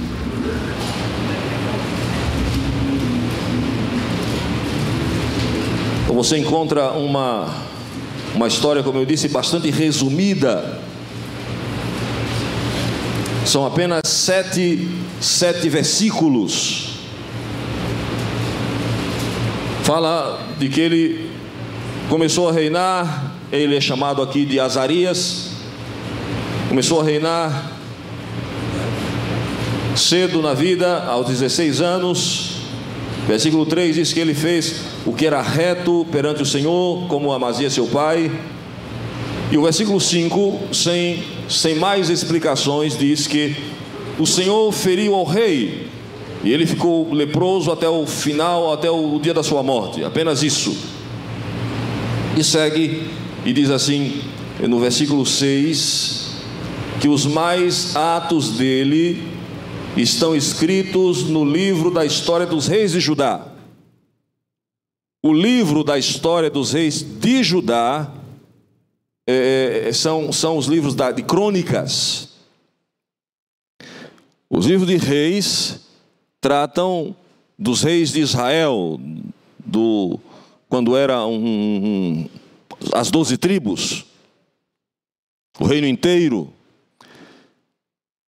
Agora, a Bíblia diz que o restante dos atos dele foi escrito no livro da história dos reis de Israel. Então, nós vamos buscar em crônicas, como eu já coloquei, segundo as crônicas, capítulo 26, aqui está a história completa, o restante, a explicação do que aconteceu no, no capítulo 15 de 2 Reis. Então, falando do governo de Uzias ou Azarias, a Bíblia diz assim: Todo o povo de Judá tomou a Uzias, que era de 16 anos, e constituiu rei em lugar de Azarias de seu pai. Ele edificou Elate e a restituiu a Judá, depois que o rei descansou com seus pais. Uzias tinha 16 anos quando começou a reinar, e 52 anos reinou em Jerusalém, era o nome de sua mãe, Jecolias de Jerusalém. Aí está a base ou o porquê de tanto sucesso. Diz a Bíblia assim: ele fez o que era reto perante o Senhor, segundo tudo que fizera Amazia seu pai. Versículo 5 explica isso. Propôs-se a buscar a Deus nos dias de Zacarias, que era sábio nas visões de Deus. Nos dias em que buscou o Senhor, Deus o fez prosperar. Aqui está o começo de uma história de sucesso para um governante. Ele se apegou a um profeta, um verdadeiro profeta, e começou a buscar a Deus. E enquanto ele buscava a Deus, Deus o fazia prosperar. Aqui está o começo do sucesso dele.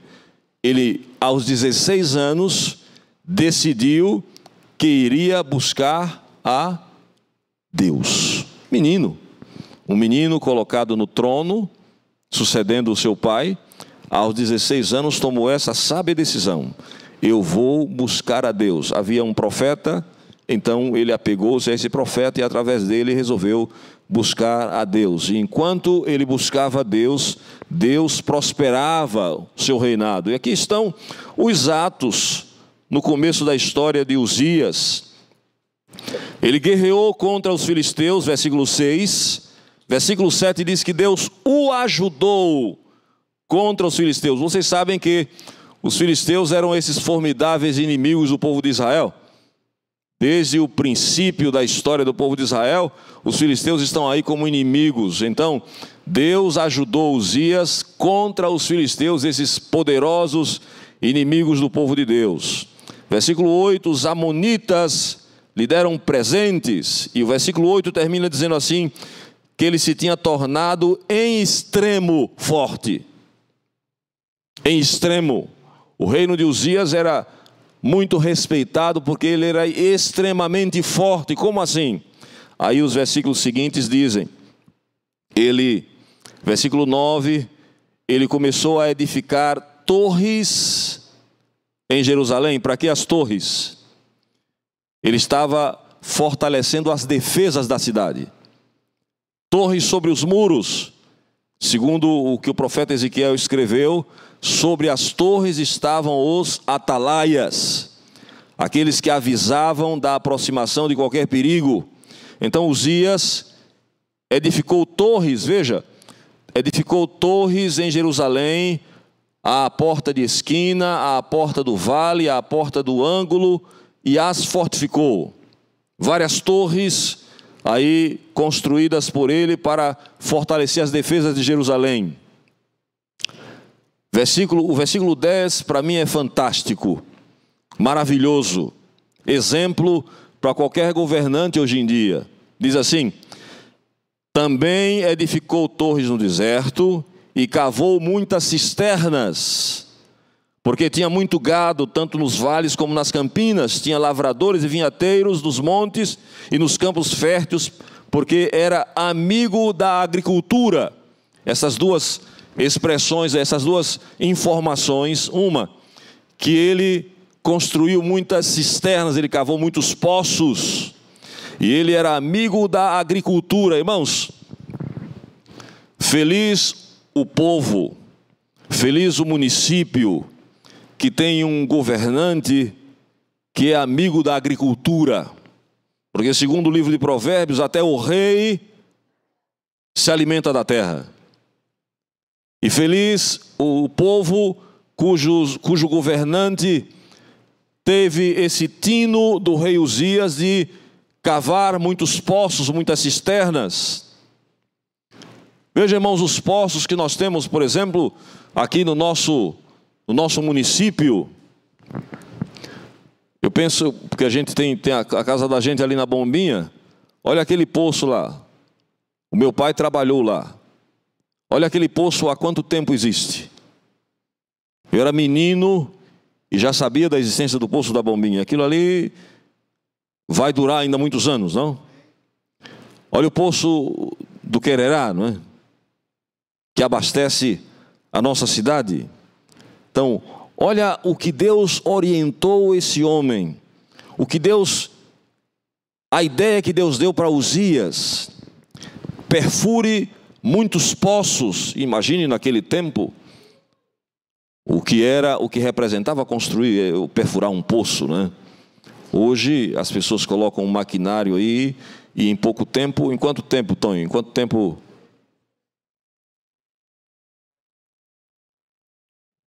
perfura-se 100 metros em oito horas. Imagine naquele tempo que, o que representava perfurar um poço. Hã? E Uzias perfurou vários poços. E o povo foi abençoado, não é? Porque numa, região, eu estava visitando essa semana a nossa amiga Zilda, que recentemente adquiriu uma propriedade ali na, na, na Serra Branca.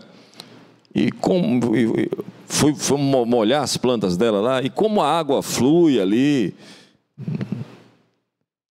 E o pessoal dizendo, cai água todo dia aqui, não tem. Imagine. A bênção de, que, de alguém ter perfurado um poço. Uzias perfurou vários poços, porque ele era amigo da agricultura. Olha, olha que expressão, é única na Bíblia. A Bíblia não, não menciona nenhum outro, nenhum outro governante que fosse amigo da agricultura, chamado amigo da agricultura. Uzias é chamado amigo da agricultura. Imagine quanta bênção nos seus, no seu meio século, no seu meio século de reinado, quantos poços ele deve ter eh, perfurado e quanta, quanta água fluiu e quanta bênção o povo recebeu um homem, um rei amigo da agricultura, digno de imitação por parte de todos os governantes, não? A Bíblia é muito é muito atual, apesar de ser antiga, muito atual e feliz o governante que se pauta pela vida de alguns desses governantes mencionados na Bíblia.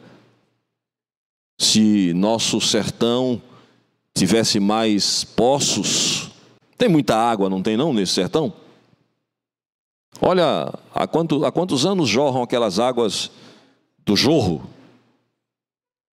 Parece que 1948, se não me engano. 1948, né? Há quanto tempo aquelas águas termais jorram? Jorro, calda de cipó.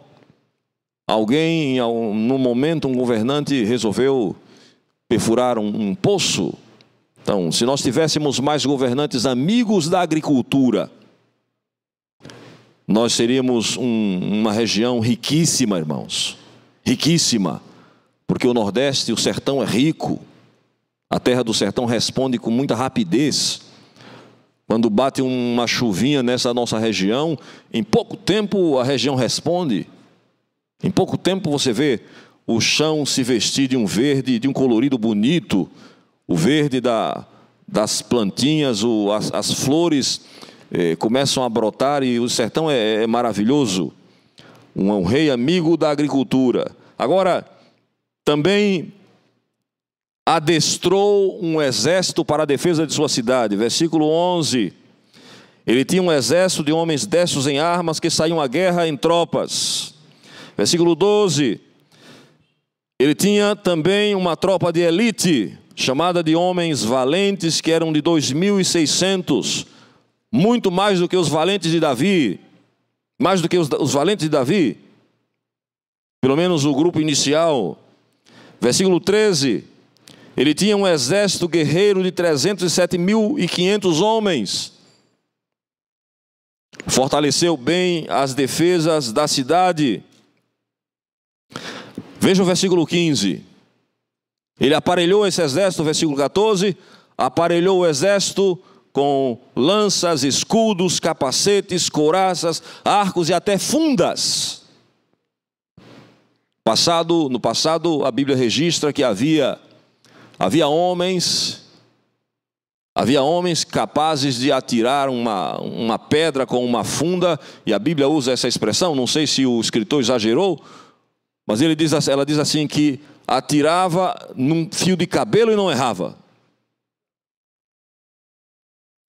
Dizem que naquele tempo os fundeiros eles atiravam pedras de cerca de 400 gramas, quase meio quilo.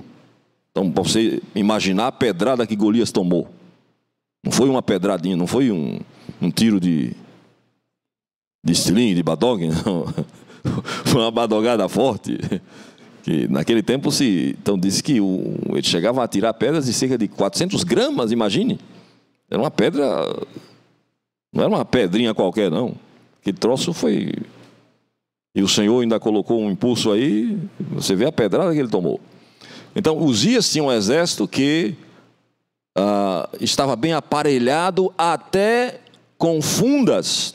Fundas foram usadas, irmãos, por vários exércitos antigos. Os egípcios usavam fundas, assírios, vários exércitos antigos, vários povos antigos usavam fundas. E havia esses snipers aí, esses atiradores de elite, que atiravam bem e não erravam, não costumavam errar, atirando com fundas. Então, era, era, uma, era uma arma perigosa naquele tempo para os exércitos usarem. E Uzias aparelhou seu exército. Versículo 15 uma novidade, uma, um, uma coisa fantástica que ele fez aqui.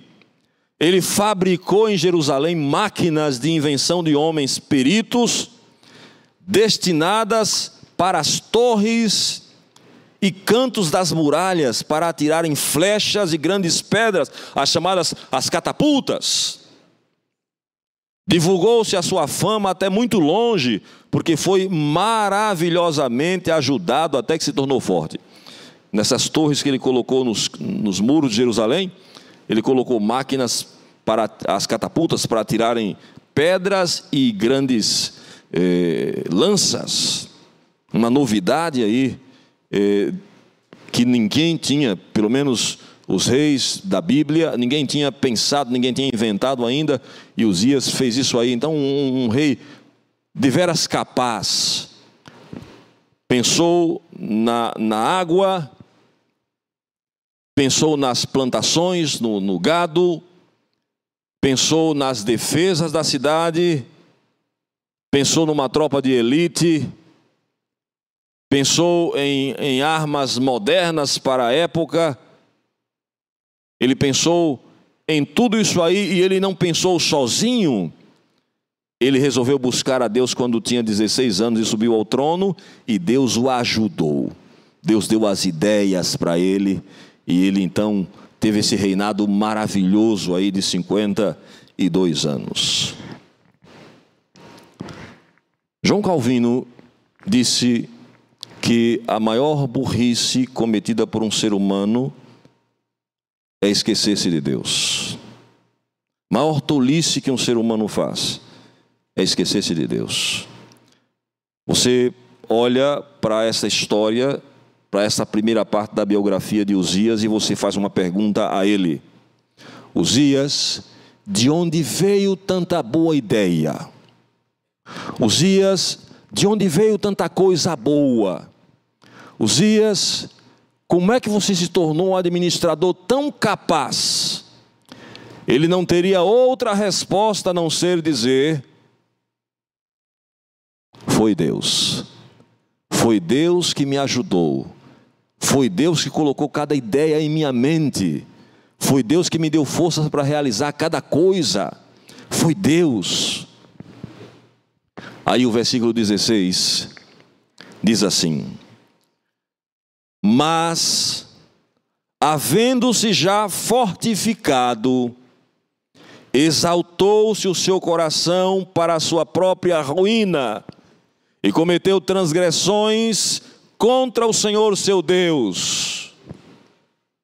Estava forte, famoso, poderosíssimo, seus inimigos o respeitavam, outros inimigos o temiam, outros fizeram aliança com ele, o seu povo o amava, seu povo não passava dificuldades com problema de sede, porque ele era amigo da agricultura, as pessoas se alimentavam bem, havia plantações, os animais estavam bem, a cidade estava tranquila, as defesas estavam em dias, prosperidade em seu reino. Aí seu coração se exalta e ele se esquece de Deus, ele se afasta de Deus. Ele cometeu a maior tolice que um ser humano pode cometer. Afastou-se de Deus. Como? Uzias começou a querer o que não era para ele. O grande problema do ser humano é essa falta de contentamento. Quando Davi começou a querer o que não era para ele, caiu. Salomão começou a querer o que não era para ele, caiu. Uzias começou a querer o que não era para ele, pelo menos naquele momento, caiu. Diz a Bíblia que ele resolveu entrar no santuário de Deus para oferecer incenso. Rei é rei, sacerdote é sacerdote, cada um no seu lugar. Ao rei não compete fazer sacrifício no santuário. Foi assim que, Saul, que, que o rei Saul caiu, começando a querer aquilo que não era para ele. Ao rei não compete isso, entrar no santuário de Deus. Mas diz a Bíblia que ele pegou o incensário e resolveu entrar no santuário do Senhor para oferecer incenso, função de um sacerdote. Parece um detalhe simples, mas não é. A história de usar já mostra para nós que isso não é coisa simples. Deus sempre foi sério com as coisas que ele, que ele pede ao ser humano. Quando Deus diz sim, é sim. Quando Deus diz não, é não. Quando usar bem intencionado, resolveu pegar, não, não deixar que a arca caísse, ele estava apenas sendo o segundo no erro. Porque os primeiros no erro foram os outros, o rei Davi e outros mais, porque Deus tinha dito que a arca só era para ser levada sobre os ombros dos sacerdotes. Só eles tinham que levar a arca, as varas, e eles levavam sobre os ombros. Não era para ser transportada eh, num carro de, de, boi, não, não eram animais que tinham que levar a arca, homens, homens de Deus tinham que levar a arca. Então o primeiro erro foi cometido, os bois tropeçaram, a arca deu uma escorregada, usar cheio de boa intenção, e Deus teve que usá-lo usá como exemplo de que a palavra de Deus é séria, e que as coisas de Deus são sérias e tem, tem que ser tratadas de forma com seriedade. Da mesma forma, o rei Uzias, diz a Bíblia que quando ele entrou no santuário, e isso é, é bonito também no texto, quando ele entrou no santuário, diz a Bíblia que o sacerdote Azarias, com cerca de 80 sacerdotes do Senhor, e a Bíblia diz assim: homens da maior firmeza. Um sacerdócio firme, comprometido com Deus. Esses homens entraram no santuário com o rei Uzias e deram o recado: A ti não compete fazer isso, não é, não é direito seu. Aqui está uma coisa bonita, irmãos, no, no homem de Deus. Aqui está uma coisa bonita no homem de Deus. Nenhuma autoridade é perfeita, nem no âmbito religioso, nem no âmbito político, nenhuma autoridade é perfeita. Ninguém é, é inerrante. Todos cometem, todos cometemos falhas. E aqui estão 80 sacerdotes dizendo, não, não fazendo oposição meramente política, não é paixão política, não é oposição, eles estão simplesmente declarando o que o homem, mesmo que esse homem esteja sentado no trono, o que é direito dele e o que não é direito dele. Fez como João Batista. Não é oposição gratuita. Não, é simplesmente dizer: o que o Senhor fez agora está errado. Não te compete, ó rei Eusias, oferecer, sacri, oferecer incenso no santuário, isso é função de sacerdote e não de rei. Mas aí está um homem cujo coração se orgulhou. Mas como não? Eu sou rei, rei pode tudo. Rei não pode tudo, irmão, só tem um rei que pode tudo. Ele é chamado Rei dos Reis, Senhor dos Senhores. Mas reis aqui embaixo, não, ele, todos os governantes têm seu limite. Todos eles têm seu limite. Foi isso que os sacerdotes disseram ao rei Uzias: não te compete a ti fazer isso.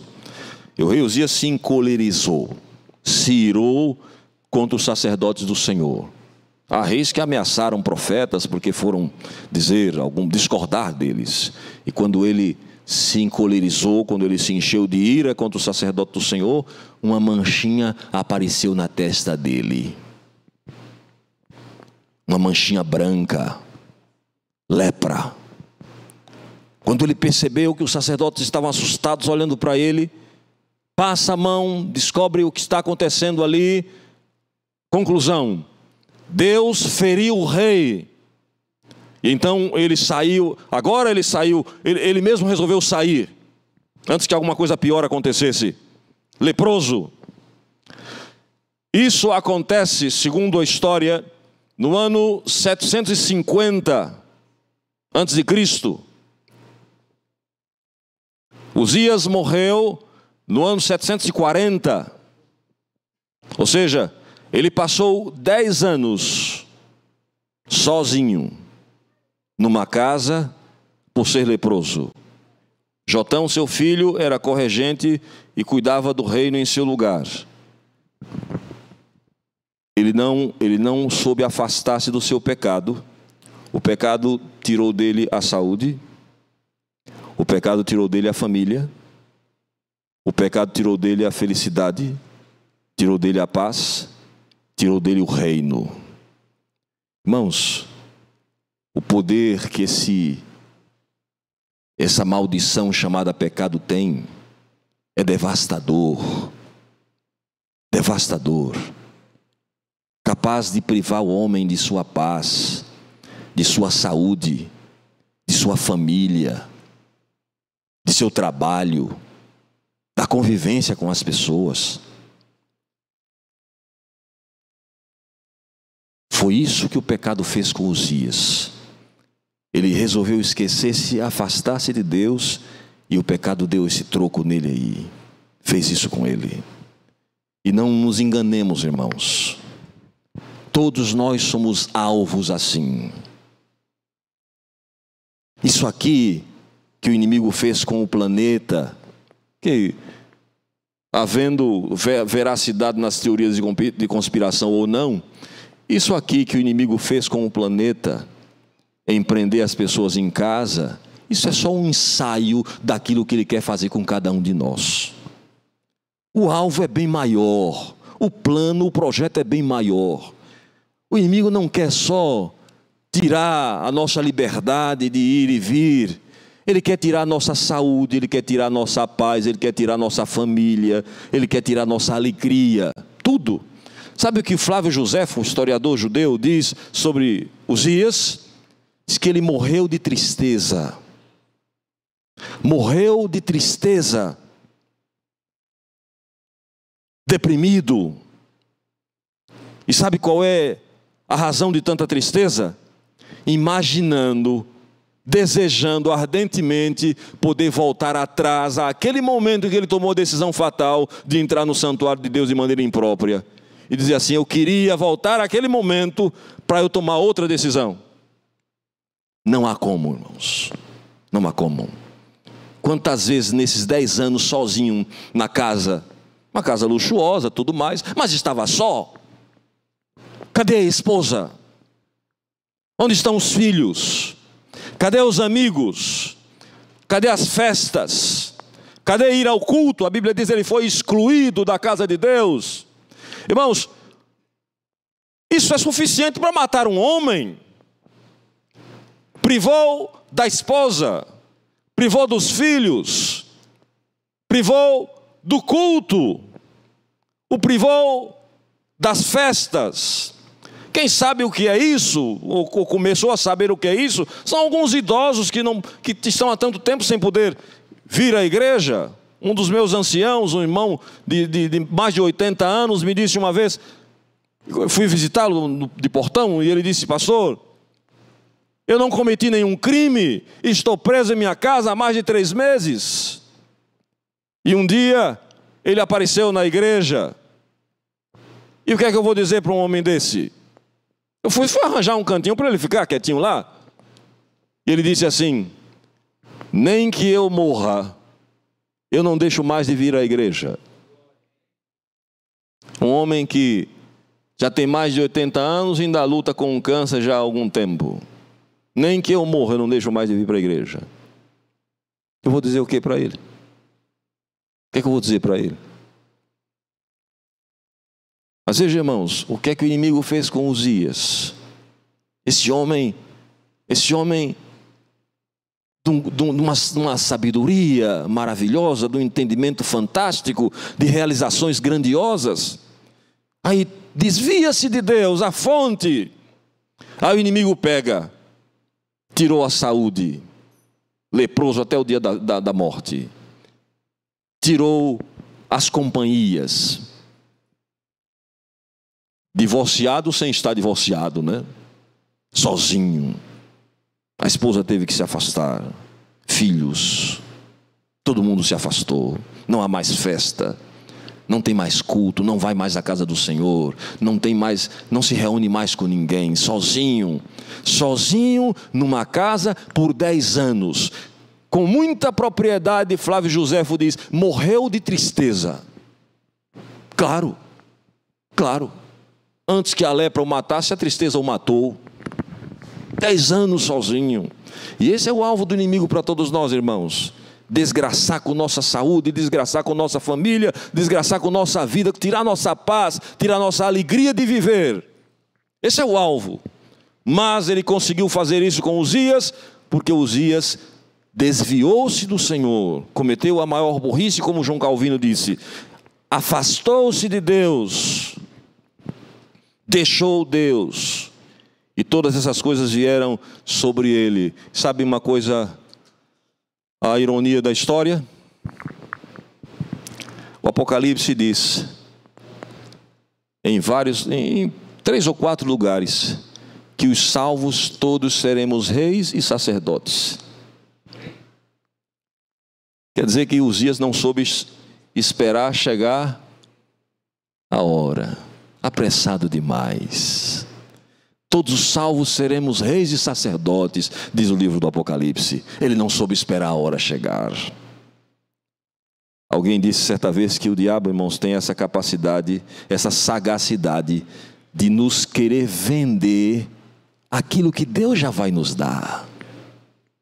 Estava falando com o Zé há pouco sobre a perda do nosso querido amigo, irmão Magno.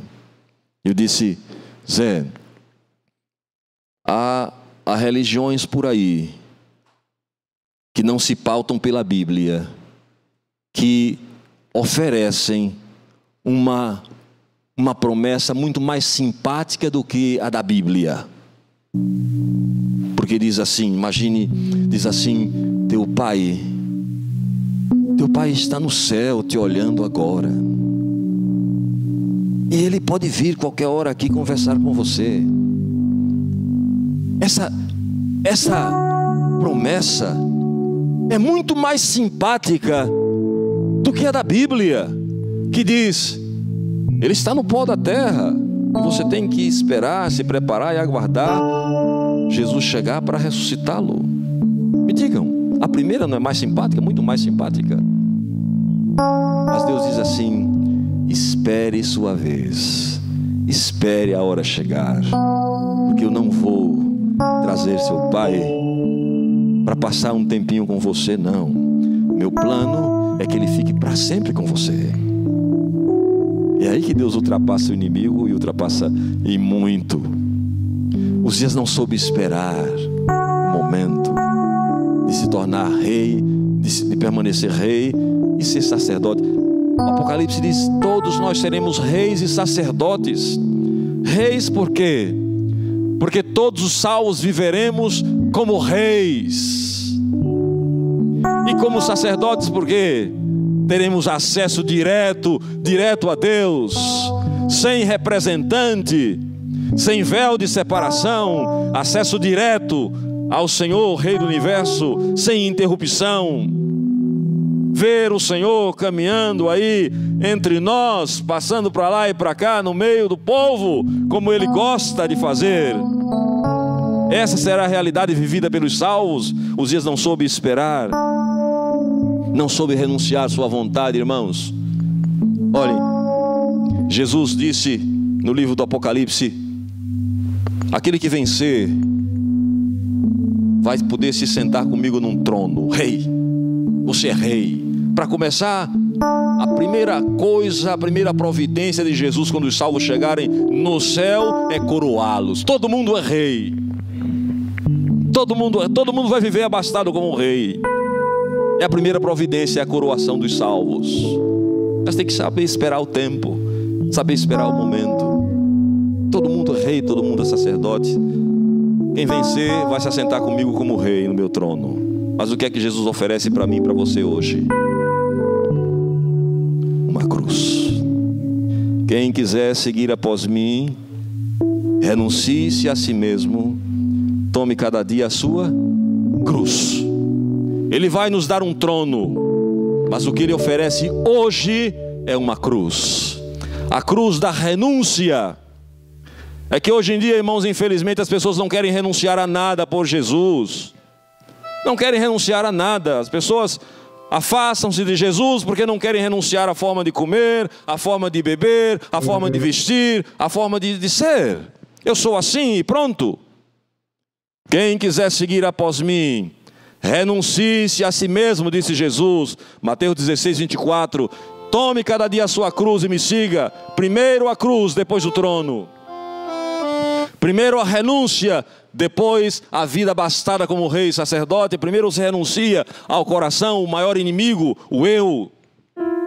Primeiro essa renúncia, primeiro a cruz, para depois se assentar no trono. E é preciso isso, irmãos. Há uma história num livro apócrifo chamado Atos de Pedro. Já devem ter ouvido a expressão covades. Covades virou filme. É uma história contada no Evangelho, de, nesse, nesse Atos, Atos de Pedro, um livro apócrifo, que diz que Pedro, em, em certa ocasião, ele teria ficado no aperto para renunciar sua fé ou ser morto, ser martirizado. E ele foi fraco mais uma vez. E escapou do martírio. E então, quando ele estava Fugindo, no caminho encontrou-se com Jesus já ressuscitado. E ele faz essa pergunta em latim: Quo vadis Domini? Para onde vai, Senhor? E Jesus responde para ele: Eu estou indo para Jerusalém para ser crucificado de novo porque você fugiu. E então o livro diz que foi aí que Pedro tomou a decisão de voltar e enfrentar o martírio ser crucificado de cabeça para baixo. Eu vou, eu vou. Renuncio meu desejo de viver. Renuncio a minha covardia e aceito a vontade do Senhor para minha vida. Primeiro a cruz, depois o trono. Estava pregando, irmãos, numa dessa semana de Calvário, e um, rapaz começou a frequentar a igreja. Eu já o conhecia. Era vivia um relacionamento homoafetivo há muitos anos, assumidamente. E ele começou a frequentar a igreja naquela semana e foi muito bem recebido pelos irmãos. Eu tinha um, um desses anciãos, irmãos, um homem, um homem de Deus, é meu amigo de oração até hoje. Depois de mais de 10 anos de separação, mas um homem de Deus.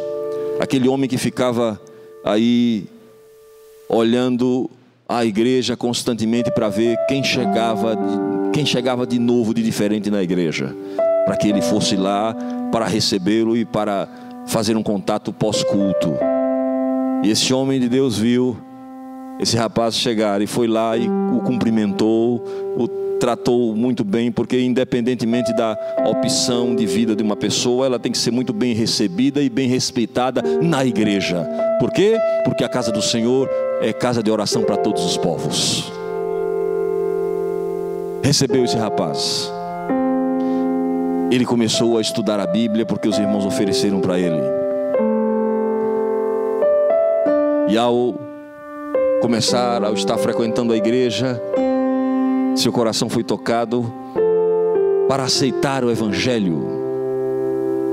Então chegou o momento crucial.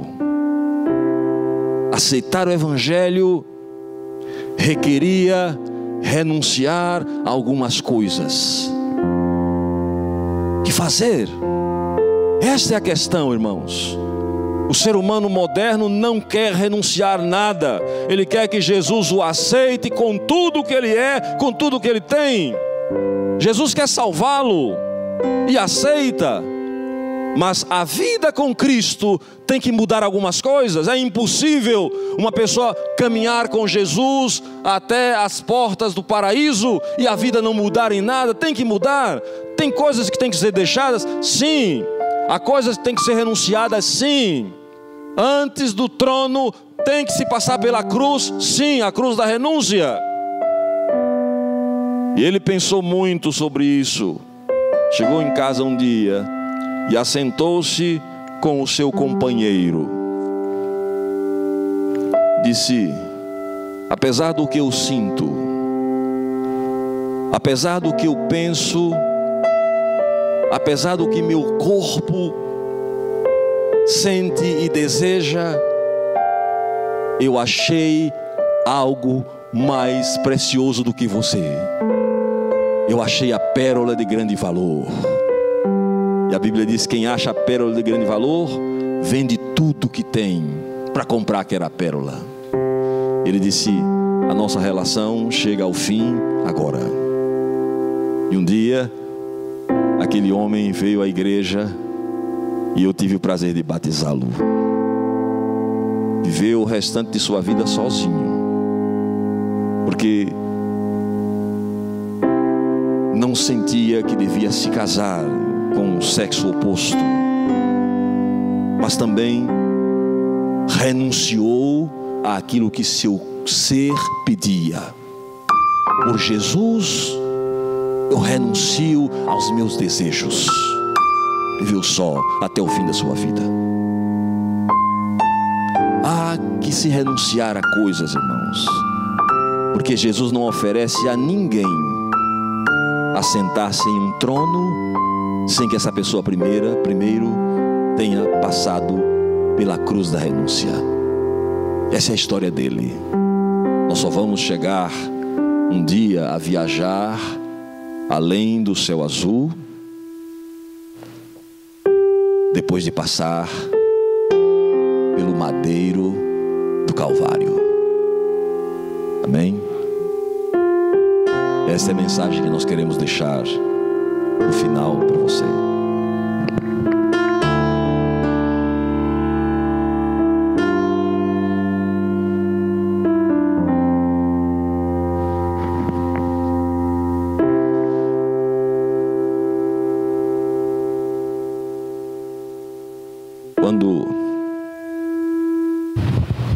Olho lá, vou fazer um apelo para meu amigo aqui. Quando eu olho lá no, no site da igreja, a igreja me diz que 2026, 2027 é meu último ano de ministério. Eu vou pedir que você me espere, por favor. Estou entregue nas mãos do Senhor. Porque nós sonhamos em, em nos embrenhar por aí, por esses povoados, para espalhar a mensagem pregada e cantada do Senhor Jesus Cristo. Continuar fazendo o que nós fazíamos antes, né? Tu me faz o favor de esperar por mim. Eu digo porque. Glória, Papai do Céu. Esse rapaz aqui já. Ele me conserve até. Já vai com 70. E mais um.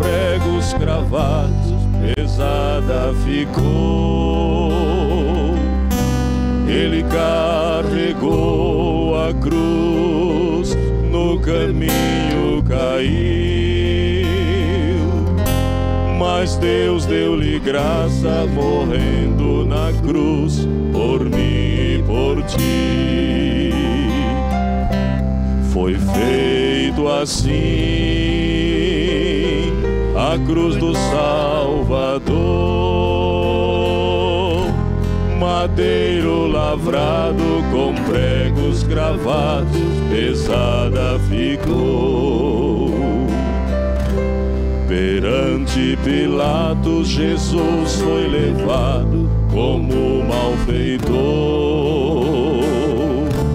Chegando a ele, olhando ao Mestre, assim perguntou: Tu és rei dos judeus? Disse Jesus: Na verdade eu sou.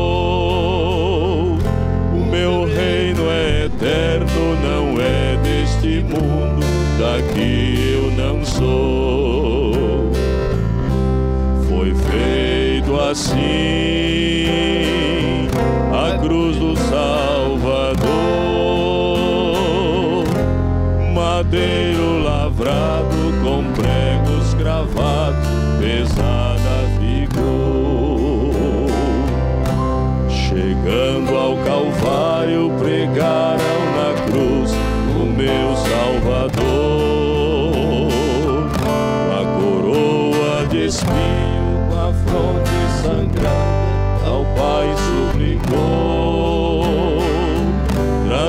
Transpassado de dor ficou o meu Salvador.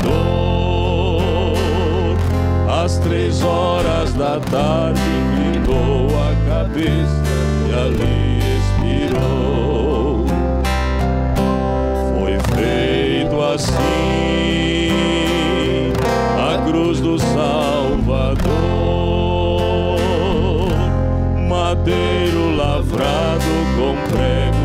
cravado, pesada ficou.